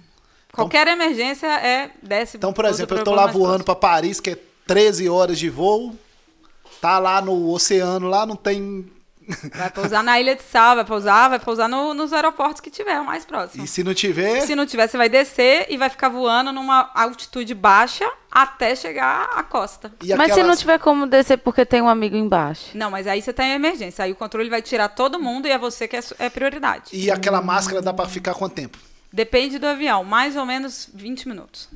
É, porque se você pensar, não tem como ter oxigênio pra todo mundo durante tanto Por- tempo. durante tanto Você Tanto sabe tempo. que as lendas urbanas rodeiam a internet, né? O pessoal fala que a máscara cai, aí você respira, desmaia pra não sentir a morte. você já ouviu falar disso? Eu já... Você acredita? As Essa é boa. né? E se não tiver aeroporto, não tiver nada e tiver só o mar, pousa na água mesmo, né? Pousa na água, mas é, quando os voos são despachados, já tem previsto os aeroportos de alternativa e tudo mais. né? Vai salvar a Ai, vida. Mas tem- precisar pousar na água, pousa na pousa água. na água. Fala, tio Alisson. Nem sei o que eu falo. Não, a gente só falou nem trem esquisito e nem acontece tanto assim, né? Não, a aviação é, é um fato muito importante. É, é um é o segundo meio de transporte mais seguro do mundo, né? O primeiro é o elevador, depois é a, aviação. Então, assim, é, é muito seguro. É, que o elevador era tão seguro, né? Mas acidente de carro, trem, moto, bicicleta e tudo mais é muito É, não, pior. com certeza. A gente pega isso aí, né? São os números, né? No Brasil mesmo deve ter. Acho que o último acidente foi em 2003, né? Ah, eu nem lembro. 2003, 2007. Não, tem antes. Teve depois, é. Antes, não depois. É, não, depois teve esses aí que, né, o avião não passou Avião da pista. comercial. Deixa eu tentar lembrar. É, não, tô qual falando assim, foi. o comercial, né? É. Os acidentes aí com com jato. grandes, é, grandes repercussões, né? Foi o, o, o Gol com Legacy e o da, da TAM. Da TAM que, que passou da pista, né? Não, e, é, até aproveitar, a gente está falando de acidente. Como que o acidente muda a rotina sua de treinamento? Porque né, tem até um ditado que fala que toda vida perdida em voo modifica a aviação. Como que muda o treinamento? Muito legal sua pergunta. Cada, cada acidente que acontece na aviação é investigado para evitar próximos acidentes. Então, todo acidente gera relatório, gera investigação e ele ali vira base de dados para melhorar e, e evitar todo acidente pode ser evitado, evitar o próximo acidente. Então, ele é analisado tanto no fator psicológico, material, operacional, o que, que aconteceu. E, por exemplo, da Latam, aí o que, que a empresa tem que implementar, o que, que o aeroporto tem que implementar, qual que é, o que, que vai mudar no treinamento do piloto, todos os fatores para acontece paralelamente à investigação policial. Tem a investigação policial e a investigação em busca da segurança de voo, que é a investigação do CENIPA. Mesma coisa que aconteceu da Marília Mendonça, né? Todo mundo fica assim, não, a gente vai investigar para evitar próximos acidentes. Ali não está procurando culpado. Essa cultura da segurança de voo é importante para é, diminuir, mitigar qualquer falha latente ali da aviação. E já Ah, que você falou, Fernanda, Antes, antes de você tocar na Marília, a caixa preta, ela é um. Como que ela é assim quando falam caixa preta? É literalmente uma caixa preta? Literalmente não, ela é, ela é laranja, para começar. É que ela fica preta, né? Se queima e tudo mais, mas ela é laranja e é um gravador de dados e, e áudio. Fica onde? Depende do avião. Depende do avião. e tá revelado, tá vendo, gente? A caixa preta não é preta. A caixa preta é laranja. É laranja aí, pronto. Ô, Fernanda, sobre esses acidentes que a gente, né, que infelizmente aconteceu né, no Brasil aí, né, da Marília Mendonça, que faleceu, né, o copiloto e o piloto, mais três tripulantes. Tivemos também do Gabriel Diniz, né, que faleceu ele, mais o piloto e acho que tinha mais uma pessoa. Do Ricardo Boechat, né, que foi helicóptero lá em São Paulo. Esses acidentes aí, como é que você, como piloto, como é que você avaliou, como é que você viu? Nossa, tem que é, buscar os relatórios que foram emitidos após. Eu não, eu não, não consigo falar aqui de qual foi a causa, qual foi o fator. Como eu falei, os acidentes nunca acontecem por um motivo, são fatores que contribuem para aquilo. A meteorologia, a manutenção, a operação. É, então, é, é muito é, simplista falar, ah, aconteceu por conta disso. Não, é um, é um dominó. Se tirou uma pecinha, ele deixou de acontecer. Mas para aquele acidente acontecer, aconteceu várias pecinhas ali que caíram, que saíram da nossa linha, se alinharam aqueles fatores e ele aconteceu. Então, qualquer é, leigo ou é, especialista que for falar de um acidente não deveria falar sobre a causa do acidente. Você falar dos fatores contribuintes e o que, é que foi aprendido com isso. Então, para eu falar de qualquer um desses, eu tenho que reler, relembrar do que, é que foi emitido de relatório final do CENIPA, porque eu não lembro mesmo, né? São três aí. E sobre pouso e decolagem, né? Por exemplo, pegando esse aí da Marília Mendonça, né? Que é uma, um aeroporto estilo aqui o de Ponte Nova, né? Um a- aeródromo, né? Que fala, né? Pouso e decolagem nesses aeródromos aí espalhados aí no, no, no Brasil. Como é que o piloto tem que proceder? Como é que funciona? Porque é uma situação mais complicada, né? Não, como assim? Por que mais Igual, complicada? Porque tem uma carta lá, tem uma, uma- um, o trajeto para Ah. fazer. Como é que funciona? Cada, cada aeroporto homologado pela ANAC tem as cartas próprias do aeroporto, que é um mapa que fala da infraestrutura, o que, que tem ao redor, os obstáculos, se tem rádio, se tem abastecimento, se tem manutenção. Tem as cartas próprias do aeroporto, podem ser hum, várias, né? Normalmente, grandes aeroportos são várias, aeroportos menores são menores. Antes de você começar seu voo, você estuda, você planeja o voo. Quando é um avião pequeno, né? Uma, uma aviação menor, você que é responsável, o piloto é responsável desde o planejamento, o combustível, alternado, o que, que tem na pista. Aqui, é, cidades do interior, acontece de você vir para pouso e ter garrafa na, na pista, ter gente que vai lá beber, ter resto de bicicleta, coisa. Então você tem que ficar atento, às vezes fazer um voo- rasante. Tem pista que tem uma vaca, tem boi, tem- Pipa. tem p- pipa. Então é importante, é, além de estudar os, os- a matéria, o material oficial, se é um aeroporto muito remoto, ligar para alguém que tem costume de operar lá, Nanda, você opera lá, como que é? Tem, né, pessoal, a pista é cercada, tem, tem, o que, que tem por perto? Já na aviação comercial, não. Isso tudo é dado para a gente mão beijada, tem uma equipe toda responsável, a gente só entra e, e faz o voo mesmo. Mas na aviação é, executiva, aviação geral, você planeja com estudando o máximo que você pode, tanto o aeroporto que você vai operar, tanto as alternativas ao redor. E sobre essa situação tem a questão do vai agora, que o brasileiro gosta de soltar um balão no céu aí. Como é que nós vamos fazer com o balão? Balão, né? Porque essa do balão também é complicada, né? Acontece muito o perigo é, é, de balão, assim, a gente tem que ver quando em São Paulo tem muito, muito, muito, muito. Quando a gente vê, a gente reporta, aí o controle fala com todo mundo, ó, balão, tal setor, com tal altitude. Aí o outro fala que viu também, outro fala que viu também e tenta mitigar, né? O controle, não sei como eles fazem internamente lá para depois tentar policiar esses casos, assim como laser à noite, né? Tem o pessoal que joga laser nos aviões, a gente reporta, tenta fazer o relatório lá para tentar mitigar. Mas acontece muito, é. E se um Você balão já desse jogou entra... laser no, no seu voo? Já, já. Tem um aplicativo muito legal que agora eu esqueci. Acho que é Flight, My Flight. Que você vê os aviões que estão passando. Chama Flight Radar. Flight Radar. Você consegue ver todos os voos. Todos. E tem o, o simulador também? Tem, Que tem estão, internet. não, você São vê o avião que tá passando na sua casa. Se É. tiver um passando aqui, você sabe qual que é, de onde que ele veio. Avião comercial. Pra onde que ele tá indo. Ah, decolou de Vitória, É. tá no Rio, tá em tal altitude, é o avião e não, tal, e é muito interessante. tal. Tava lá em Guarapari, eu tava com ele aberto. Aí toda hora mostrava. E aí mostrava em que, a rota dele direitinho. E aí eu conseguia ver ele passando. E eu acompanhava e tava lá piscando lá o avião, indo em direção à Vitória, ou voltando, ou não sei o quê. É muito legal, muito É, interessante. Hoje mesmo meu irmão eh, mandou mensagem, Nanda, meu voo tá atrasado. Qual que é aquele aplicativo? Porque você Isso. pode acompanhar o voo, Isso. é, tá chegando, porque falaram que não sei o quê. E quando tem alguém, parente, tudo mais viajando, é legal que Isso. você vê, ah, tá atrasado, vai Aham. chegar, tem a previsão de horário de pouso. Aí grava e é em isso. tempo real, dá pra fazer, ah, tá É. fazendo órbita, porque o aeroporto fechou. Utilidade pública, baixe um aplicativo Flight Radars, você vai viajar, que você acompanha aí. É o famoso Waze do céu. Isso, o Waze É do isso céu, você fica de olho, aí se você tá no lugar, você tá vendo uma luzinha piscando, você não sabe se é um avião ou um OVNI. Você já abre, E, o, e, o- E olha. E o simulador de voo, como é que funciona, Fernanda?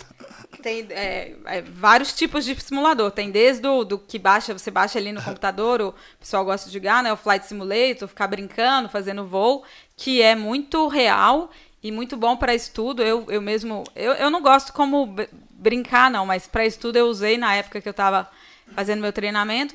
E tem o simulador que a gente faz na linha aérea. Aí. Ali a gente fala que é a caixinha da maldade. Você entra ali, porque você não treina um voo normal. Você pega o simulador para treinar pane. Aí é pane, pane, pane, pane. Então você fica quatro horas aquela caixinha mexendo. Corta o motor. Nossa pousa. Senhora. Tira o hidráulico, pousa. Não sei o que, pousa. E aí, ai, você sai exausto, exausto, exausto. Você treina, você, você treina todo o, o possível e impossível ali naquele simulador para, caso necessário, em fato, caso real, você está habilitado para lidar com situações de emergência. Tem que tomar até um vonalzinho, né? Gente, você sai com a cabeça assim, É. nossa, é a caixinha da maldade mesmo. E a gente tem que fazer de seis em seis meses. Só treina o caos. Só treino calma. É isso aí. vou- nunca é normal. do caos é um saco. É. Pem, pem, É, pem. é. Nossa, é horrível. Você- já acorda com pesadelo, assim, ó. Você já acorda ouvindo. Fala. Tim. Tem uma- é, o Pedro Moreira fez uma pergunta muito legal. aqui, Ó, esse aí é de casa, então a pergunta é boa. É. É. Como fomentar a inserção das mulheres na aviação? Quais medidas a Associação de Aviadoras vem agindo para aumentar o número de aviadoras no Brasil e no mundo? Mandou muito bem, Pedro. Ah, Responde. Lindo, obrigada. Que pergunta incrível. Vocês querem falar da associação? Posso responder? Vamos falar da associação agora? Então vamos lá. É, existe uma associação, a Associação das Mulheres é, Aviadoras do Brasil. Era um grupo de pilotos que se reunia desde 98, ou seja, há 25 anos. E em 2000 e, e 2000 e, até esqueci, 2018 virou associação. Então, é uma associação sem fins lucrativos para fomentar o ingresso da mulher na aviação. Piloto, comissário, engenheiro, mecânico. Eu até aprendi há pouco tempo, eu não sabia, não é mecânica de aeronaves, é mecânico, mesmo quando é mulher, porque mecânica é a, a física, aqui, é a física, né? Então, mecânicos aí a gente estimula é, a, a associação é, faz, fomenta a- a- o ingresso da mulher através de vários programas que a gente tem ativamente, de palestras, networking. É, a gente tem o concurso anual de bolsas de estudo, então as meninas que têm interesse e não têm dinheiro, as meninas de 12 a 18, temos quatro categorias de associadas, de 12 a 18 anos não pagam mensalidade. Quem está entrando na aviação é estudante, mas ainda não está empregada, ou está empregada em outra área sem ser piloto, paga uma mensalidade de 17 reais. Quem está já voando profissionalmente é, na linha aérea paga mensalidade de 37 reais, e aí tem todos os benefícios que a associação pode oferecer. E um dos principais, aí, nosso carro-chefe, é o concurso de bolsa de estudo. Vocês já viram o preço aí dos cursos, a hora de voo é caríssimo. A gente faz um processo seletivo mesmo, vê, arrecada eh, doações e, e, e, e, parceiros para doarem essas bolsas. E aí, em outubro, a gente lança o edital com os pré-requisitos, o que, que precisa fazer para o concurso. Cada ano é de uma forma, mas, no geral, uma entrevista, uma, uma, uma, uma dissertação, uma indicação. E essas meninas aí, a gente doa esse, esse valor, todo o que a gente recebe, para reverter em bolsas. Para piloto, para comissário, para mecânico, para tudo. Tudo inglês, E como, e como que você caiu aí nessa associação, Fernando? Eu já era associada há bastante tempo e esse ano, no encontro, da, é em março que acontece o nosso encontro anual, a atual presidente de honra, Kalina, me chamou e falou, Nanda, você quer, quer né, ajudar mais a gente? Ficar? Eu falei, ó, Kalina, eu estou com tempo disponível, né, estou afastada, eu gostaria de me voluntariar para ficar... é, ajudar no máximo que eu puder a associação. Ela me convidou para ser presidente da associação e de dois, dois anos troca. Então, em maio teve a troca e eu entrei com uma equipe de mais seis meninas, né? Nós somos sete na diretoria no total, para tentar ajudar e doar esse meu tempo. O Pedro fica puxando minha orelha lá, que agora eu trabalho muito mais que eu trabalhava antes, porque o trabalho voluntário é lindo, é maravilhoso, mas assim, todas são voluntárias, né? Então, tudo ali gera tem gente que pode doar duas horas do- da semana, tem gente que tem mais tempo para doar, mas as coisas têm que andar. E é uma empresa, né? Tem a loja, tem o Instagram, tem que publicar mídia, vocês sabem, né? Todo dia faz mídia. Aí tem que conversar com os parceiros, tem que arrecadar a bolsa, mas é uma instituição, uma, uma associação muito bacana, porque o objetivo é estimular meninas desde muito pequenas até a, a, a- idade adulta é o ingresso nas áreas aí E o detalhe, né, Fernando? Você que é pontinovense, né? Foi nova, estudou e hoje está aí. A mulher pode estar onde ela quiser, né? Exatamente, é mostrar, a gente tem um, um projeto do, do- de um dos projetos chama Aviadoras pelo Brasil, que é fazer palestras em faculdades e em colégios aí de ensino médio e, menor, e até crianças menores, falando da profissão, como é, como ingressa, para as crianças terem referência, porque muitas vezes você não sabe nem que é possível. Como você vai sonhar com uma coisa que você nem imagina? Então, imagina uma menina lá em Boa Vista, lá no interior de, de Minas, aqui mesmo, de Minas, saber que é possível, que dá para chegar, que não tem essa barreira, que é só querer, e que tem associações, que tem pessoas do bem que querem ajudar. A gente fala, a nossa associação é uma corrente do bem, é tentando trazer mais gente e, e- e estimular o estudo, estimular A gente não quer vitimizar a mulher, o preconceito. Não é esse o objetivo da, da, da associação. O objetivo é dar oportunidades, dar treinamento. Hoje, se uma empresa aérea quisesse contratar 50, 100 pilotos, ela não tem pronta no mercado, porque não tem meninas estimuladas a isso. Então a gente tenta estimular mais meninas e mostrar que é possível, mostrar que é uma carreira cara, é difícil, mas tem meios para chegar lá e networking, palestra e tudo mais, e a gente está aí de portas abertas. E Fernanda, a gente mexe muito na rede social. Você vai poder, pode convidá-la para viajar o Brasil aí para palestrar e postar na rede social, né? Gente, é ridículo. Eu não mexo nada na rede social. Eu sou, assim, uma, uma tragédia. Eu tenho que digitar no Google. Toninho falou, Nanda, reposta. Eu tenho que digitar como que é que reposta no Google para saber. Mais com aviadores, inclusive, quem quiser apoiar a gente, só de seguir a rede já é muito legal. É o arroba aviadorasoficial. Temos também a loja, que é arroba é, aviadoras store. Todo o lucro é revestido para bolsas. E aí, com aviadoras, agora eu tive que aprender um pouquinho, né? Mexe no Canva, faz um negócio, aprende uma postagem que é. Morro de vergonha. Minha amiga mandou hoje, bem blogueirinha, hein, Nanda?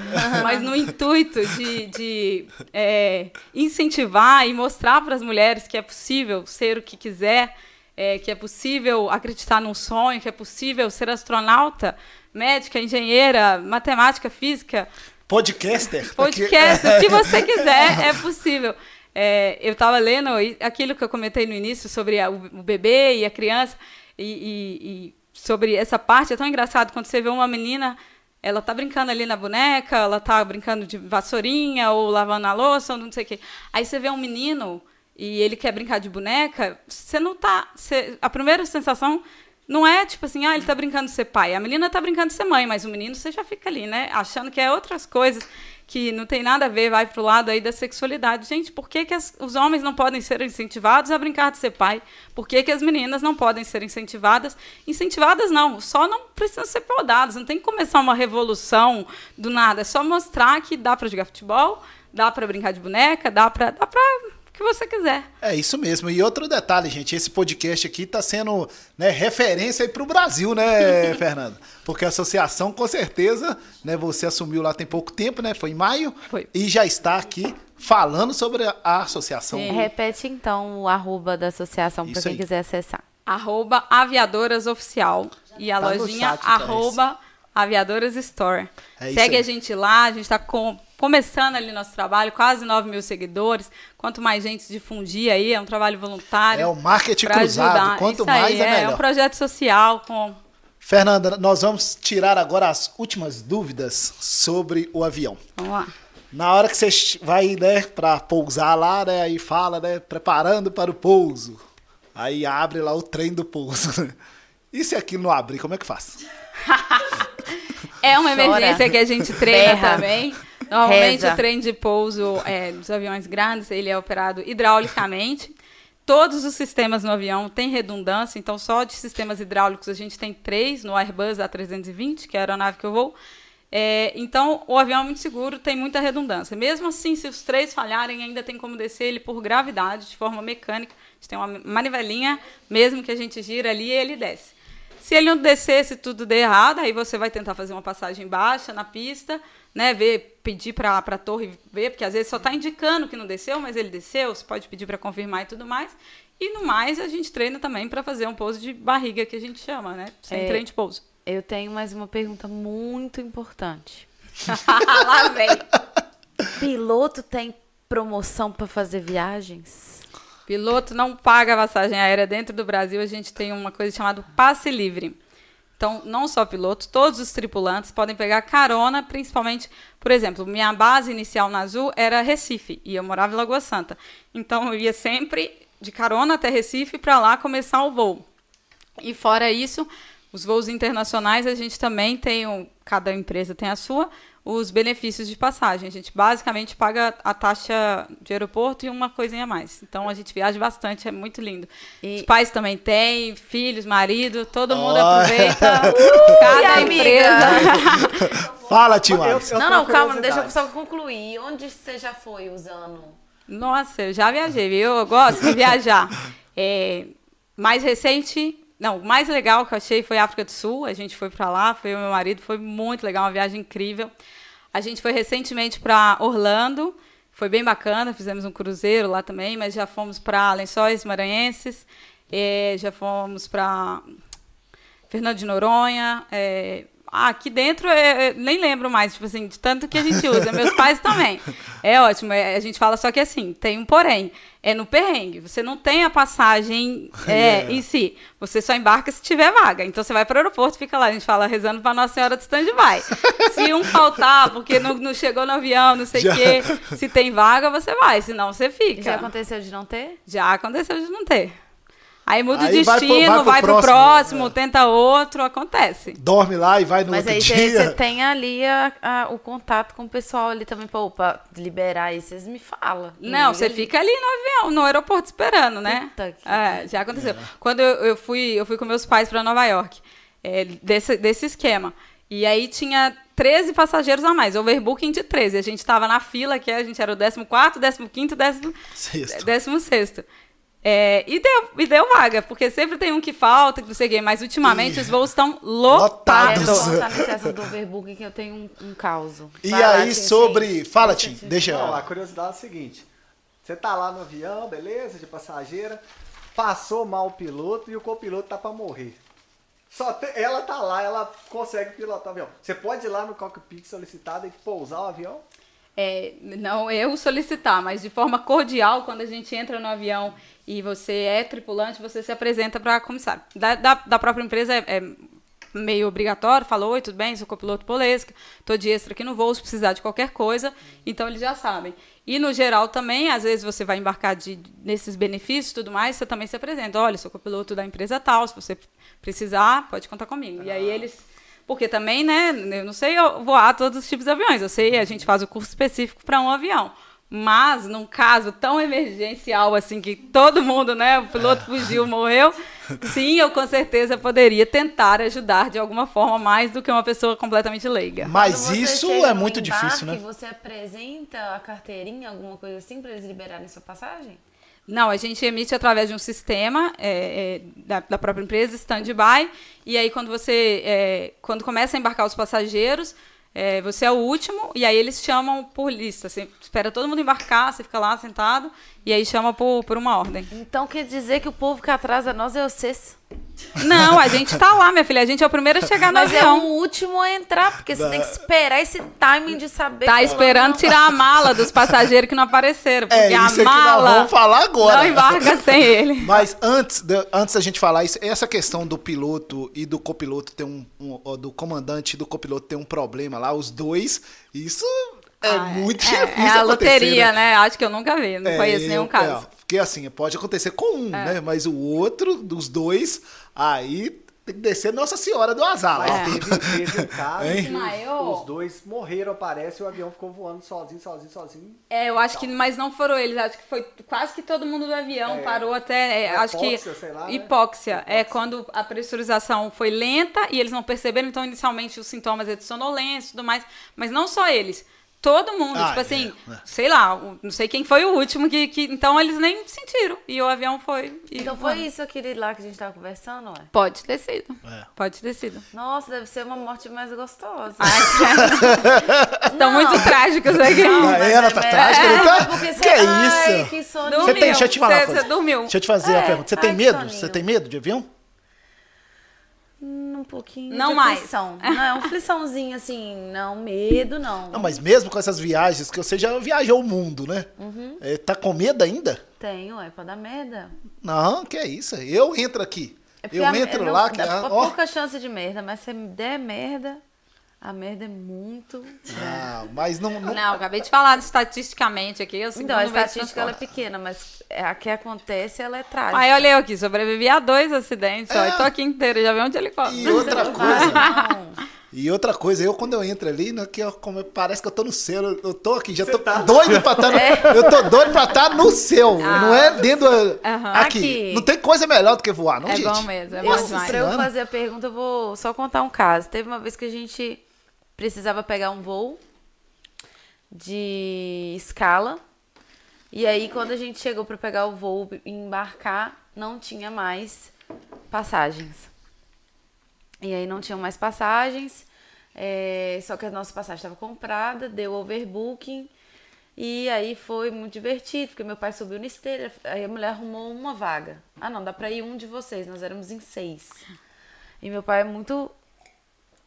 Já atrás do negócio. Eu, porque eu comprei, porque eu paguei, subiu na esteira e falou: se não botar nós seis lá, vocês vão ver que eu vou arrumar aqui. Falou, não Vai filmar. Vocês vão ver que eu vou arrumar. Enfim, no final das contas, não tinha vaga. E do nada tinha vaga pra nós seis. O que, que é isso? Arrumaram outros seis pra falar que não tinha vaga. É Ô, isso. coitado. É, tirou alguém do voo. A empresa, às vezes, acontece overbooking, erro, ou a empresa trabalha com uma margem, porque eles sabem que falta muita gente, ou cancelou o voo anterior, eles colocaram gente. Muitos fatores podem ter acontecido, né? Mas se a vaga surgiu assim, ou tiraram alguém, ou deixaram alguém para o próximo voo, ou sei lá. E é normal, uma operação normal esse overbooking de acontecer? Ah, acontece mais que a gente gostaria. Muito, cara. Acontece demais. E aí sobre o atraso, né? Você chegou, pegou o seu táxi aqui em Ponte Nova uma hora da manhã para pegar o voo sete horas lá em, em Confins, aí você foi e o carro deu um estragou no meio do caminho e você chegou lá um bem atrasado, né? E quando você passou lá do como é que chama na da esteira lá do Raio-X. do raio-x, na hora que você chegou lá no terminal lá com a sua mala lá, você entrou, o avião tá lá, parado, a piloto Fernanda tá aqui, o outro piloto tá aqui e a porta tá fechada. Como é que funciona isso? A questão da mala, como é que é? Então, se a porta tá fechada, acabou, né? Não, não, não tem muito o que fazer. É o que você falou. É, se, se conseguiu despachar a mala, mas você não chegou a tempo, sua mala em algum momento esteve dentro desse avião. Então, primeiro eles ficaram lá anunciando. Toninho, tal, tal, tal, tal. Fulano, tal, tal, tal, tal. Fica lá no microfone anunciando. Não chegou, tem que tirar a mala por risco de... Por medo, né? Para mitigar aí um possível terrorismo, a mala não embarca sem passageiro, sem alguém responsável por ela. Então, a mala tá lá no meio de 50 mil malas, eles têm que caçar a sua mala, o avião já de porta fechada para tirar. E fora que tem todo o peso balanceamento do avião. Se de repente foi uma pessoa só, uma mala ali de 30, né, nem pode tanto mais, né, 23 quilos, você não vai fazer diferença. Mas se de repente é uma conexão que atrasou e, e, e 30 passageiros vão faltar, então essas 30 malas e 30 pessoas que estavam contabilizadas no voo vai ter que gerar novo formulário, novo procedimento, novo cálculo de peso e balanceamento da aeronave, divisão dos porões, tudo mais, e aí é E aquele atraso? Senhora, eu já cansei só de pensar. Arremeter, nós já falamos, Fernanda. E abortar? abortar. Abortar é um pouco menos comum, mas a gente também treina, né? Porque para você abortar ali é também várias coisas. Ou pneu Mas tem uma furou- questão da velocidade, que não pode abortar mais, né? Tem um, um- um grau ali de velocidade, né? Tem, tem. A, tem a V1 e tem a velocidade, que é a velocidade de decisão. Antes disso, é recomendado abortar porque você tem pista suficiente para parar e frear o avião em segurança. Depois disso, você não, não é mais. é, planejamento não permite mais. Não, não, não, não te dá uma área segura, uma distância segura para frear e parar a aeronave em segurança. Então é melhor você decolar, lidar com o problema em voo e voltar para pouso, seja perder combustível, seja mesmo que seja uma, uma pane no motor, é melhor decolar mesmo com, com essa pane, porque se você tentar aportar em certa velocidade, a pista já está acabando, você não vai ter pista suficiente para terminar de frear a aeronave. Agora pode abortar porque furou um pneu, porque cruzou um cachorro, porque outra aeronave passou. Tem vários motivos, mas é menos frequente que a arremetida. A arremetida é bem, bem mais comum. É, voltando ao assunto Mas não, é da perigoso. mala. Sua mala vai onde? Dentro da cabine comigo. Ah, entendi. Intacta. Dá pra Intacta. conversar com o pessoal lá pra não socar nossas malas? É ruim, né? É difícil. Já viu? Não, já vi ao, vídeo, ao, ao Ao vivo. já vi ao hora, né? vivo. Normal. Mas imagina, coitado, quantas malas aquele ser humano não carrega. Aí As você fala. empresas de mala que tem que fazer malas vi- melhores. exatamente. Compra aquelas de tecido, aquelas duras, Não sabe? dá. Não, não dá. Você tem que dar, que comprar ser de das- tecido. das de tecido mesmo. é. A viagem Aqui. que eu fiz, minha, que minha, minha mala voltou aqui, ó. Não, bem não, castigada. Gente, mas só da mala chegar é uma paz, nem Já quando a tá mala bom. não chega. É. Você Fica ali esperando. Travia. Aí você fica olhando. O olho vai regalando. Nossa, É, é o último. Passou Nossa, 10 mil malas e nada o pior sua. é quando não chega. É, Aí Já aconteceu. extraviou, foi pra onde? Não sei. Que é três dias chega. Nossa. É isso aí, ó. Aqui. Tem uma, duas amigas minhas foram viajar pela primeira vez, voo internacional. Aí elas chegaram com três horas de antecedência e tal. Fizeram um check-in online. Chega no aeroporto, aí manda vídeo brincando, uma empurrando a mala na outra, confusão, chia no chão, senta no chão, tira foto, tira foto agachada. Aquela emoção de primeira viagem. Aí, Júlia e Paulo, depois vocês veem esse, esse vídeo aqui. Aí elas foram embarcar, sala de embarque, voo internacional, foram. Aí o cara tá assim, senhoras, vocês têm que despachar a mala de vocês. E uma delas, já minha amiga, já tava bêbada. Claro, vamos lá despachar. Aí voltaram pro check-in, né? Caçando onde é que era o, o despacho de mala. Aí chegou a moça assim. Então, no caso, o check-in foi encerrado pro seu voo. Não tem como você despachar a mala mais. Já era pra você estar lá embarcando pra voar. Aí como é que? Ela, aí ela tá assim, não, então como é que eu vou levar minha mala? onde, onde que, que eu vou fazer? Ela tá assim, então, senhora, você, pra ir você tem que embarcar em outro voo, ou então você deixa sua mala aí, vai sem a mala. Aí minha amiga tá assim, "Ué, mas né, tem que ter uma outra solução. Ela tem, 3 mil reais eu te boto no outro voo agora. Aí você tá de brincadeira. No final das contas, elas tiveram que pegar um voo pra São Paulo, que era mais barato, e de São Paulo um outro voo pro voo delas, por causa de uma malinha. Não Malona, né? Porque essa aí Da era empolgação malona. de fazer aquele trem online ali e esquecer Deus. que tem que amar, a despachar a Mas mala. ela é grande, ela passou no raio-x, a mala, e ninguém falou nada com ela no raio-x? Não, ela não conseguiu nem entrar na sala de embarque. Ah, Porque tá. ela, ela esqueceu de Ela, despachar esque- a mala. ela fez check-in em Ouro Preto, Ah, tá. saiu de Ouro Preto, chegou em Confins, ficou lá bebendo, tomando todo Do lado de fora, achei que ela tava na sala de embarque. Aí ela olhou, hum, tenho que pegar o meu voo. É. Aí já era. Aí já era, chegou pro o cara tá assim, é só mala pequena aqui, amiga. Essa grande sua de 23 Ah, quilos é é lá. lá. Ela, tá bom, vou lá. Vou lá. Uh. Chegou lá, Mas já é era. isso, porque imagina, da mala sair até chegar no carrinho, pra chegar no avião, voo, entrar no peso balanceamento. Não dá Ah, pra. Quase que ela perdeu uma viagem caríssima por causa de uma mala que não foi embarcada. Tinha o Alisson, mais alguma coisa? Uai, agora eu podia anunciar, né, Tony? Vai anunciar, Ai, calma, pessoal, vai, pessoal, vai vai anunciar, meu filho. aqui. Vai anunciar, prepara aí. Deixa eu te falar, prepara aí, Aline Brits, porque isso aqui tem que sair já hoje, hein? É. Mas antes, é, o embarque. é, quando você vai embarcar lá na pista lá, que coloca aquela escadinha pequenininha lá, aquilo ali chama embarque remoto, né? Sim. E o outro embarque é embarque o quê? Não, Normal, embarque normal. É, embarque. Por que que acontece o embarque remoto, Fernando? Todas as, as, as posições do aeroporto estão ocupadas ou serão ocupadas, é é uma logística do próprio aeroporto. Claro que todas as empresas, e para o conforto do passageiro, a gente sempre prefere embarcar ali na ponte, no portão, né? Mas quando não dá, pega o ônibusinho, sobe a escada. Imagina eu que faço cinco, seis vezes por dia, sobe a escada com minha mala, desce a escada com minha mala, sobe a escada. Nossa Acontece. senhora. Troca de avião, troca Pelo de aeroporto. Sua mala vai na. Vai junto comigo. Mas o embarque remoto é bacana, né? É, você vê o aeroporto, dá uma passeada Dá uma ali no passeada. aeroporto. Sente aquela turbina Clima, ali. cheirinho de combustível. Aquela Sente- turbina é, Isso mesmo. Aquele vento nos cabelos, aquela cena de filme. Ô, gente, nosso episódio 74 do Isso é Podcast foi um fenômeno, né? Nossa e nós não Senhora. podemos deixar de encerrar, né, com a piloto de avião aqui, né, com aquele... Quem, quem nunca voou, gente? Deixa eu te falar, junta o dinheiro, coloca na conta, na poupança, compra a passagem, vai para São Paulo, vai para qualquer lugar, mas não deixa, não De vai viver. morrer sem viver essa experiência, É né, Fernanda? claro. Com certeza, é única. É isso então. Então tá dada aqui a dica. Junta lá 10 reais, 50 reais por mês, guarda, não sai final de semana, mas vai voar. Porque se você morrer sem voar, é a mesma coisa do que você não ter vindo na Terra. É, e É. pode olhar que tem em épocas e sites hoje em dia com muito acesso a certos voos e oportunidades, então. Qual que é o avião que você pilota lá? Airbus A320. a 320. Direto do Airbus 320 da Azul, decolando de Belo Horizonte no aeroporto de Confins para o aeroporto de Guarulhos em São Paulo. Como é que é? Tanã! Vai falar? bip. Achei, achei que você ia falar aí. Eu quis fazer o bip. Tanã! Não deu certo.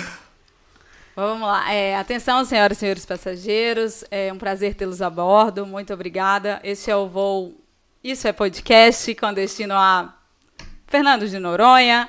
A temperatura do momento é de 20 graus. Nosso voo terá duração de 3 horas e meia. É, os nossos tripulantes, nossos comissários estão aí para a segurança de vocês. Caso precisarem, não deixe de solicitar. Durante o voo, volto com mais informações de pouso e decolagem. Obrigada por escolherem a empresa Isso é Podcast. Até um próximo momento.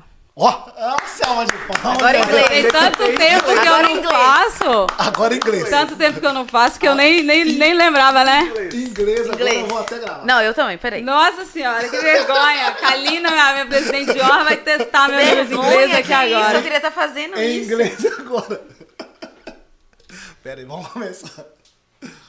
Um, dois, três, vai. É... Nossa senhora, travei, peraí. Começa de novo, como é que é? Senhoras e senhores, é, bem... Vai no seu tempo. Não, peraí que eu esqueci a... a- a- a- sabe o start? É, é... Bom dia. Good morning, ladies and gentlemen. Welcome on board to flight Isto é Podcast to Fernando de Noronha. Our flight time will be 3 hours and 30 minutes. The weather is good. During the flight, I will be back uh, with more information about our weather and destination. Thank you for choosing Isso é Podcast. Have a nice flight. Aí, Eu não lembrava o palmas. texto todo, aí falei o que veio aqui.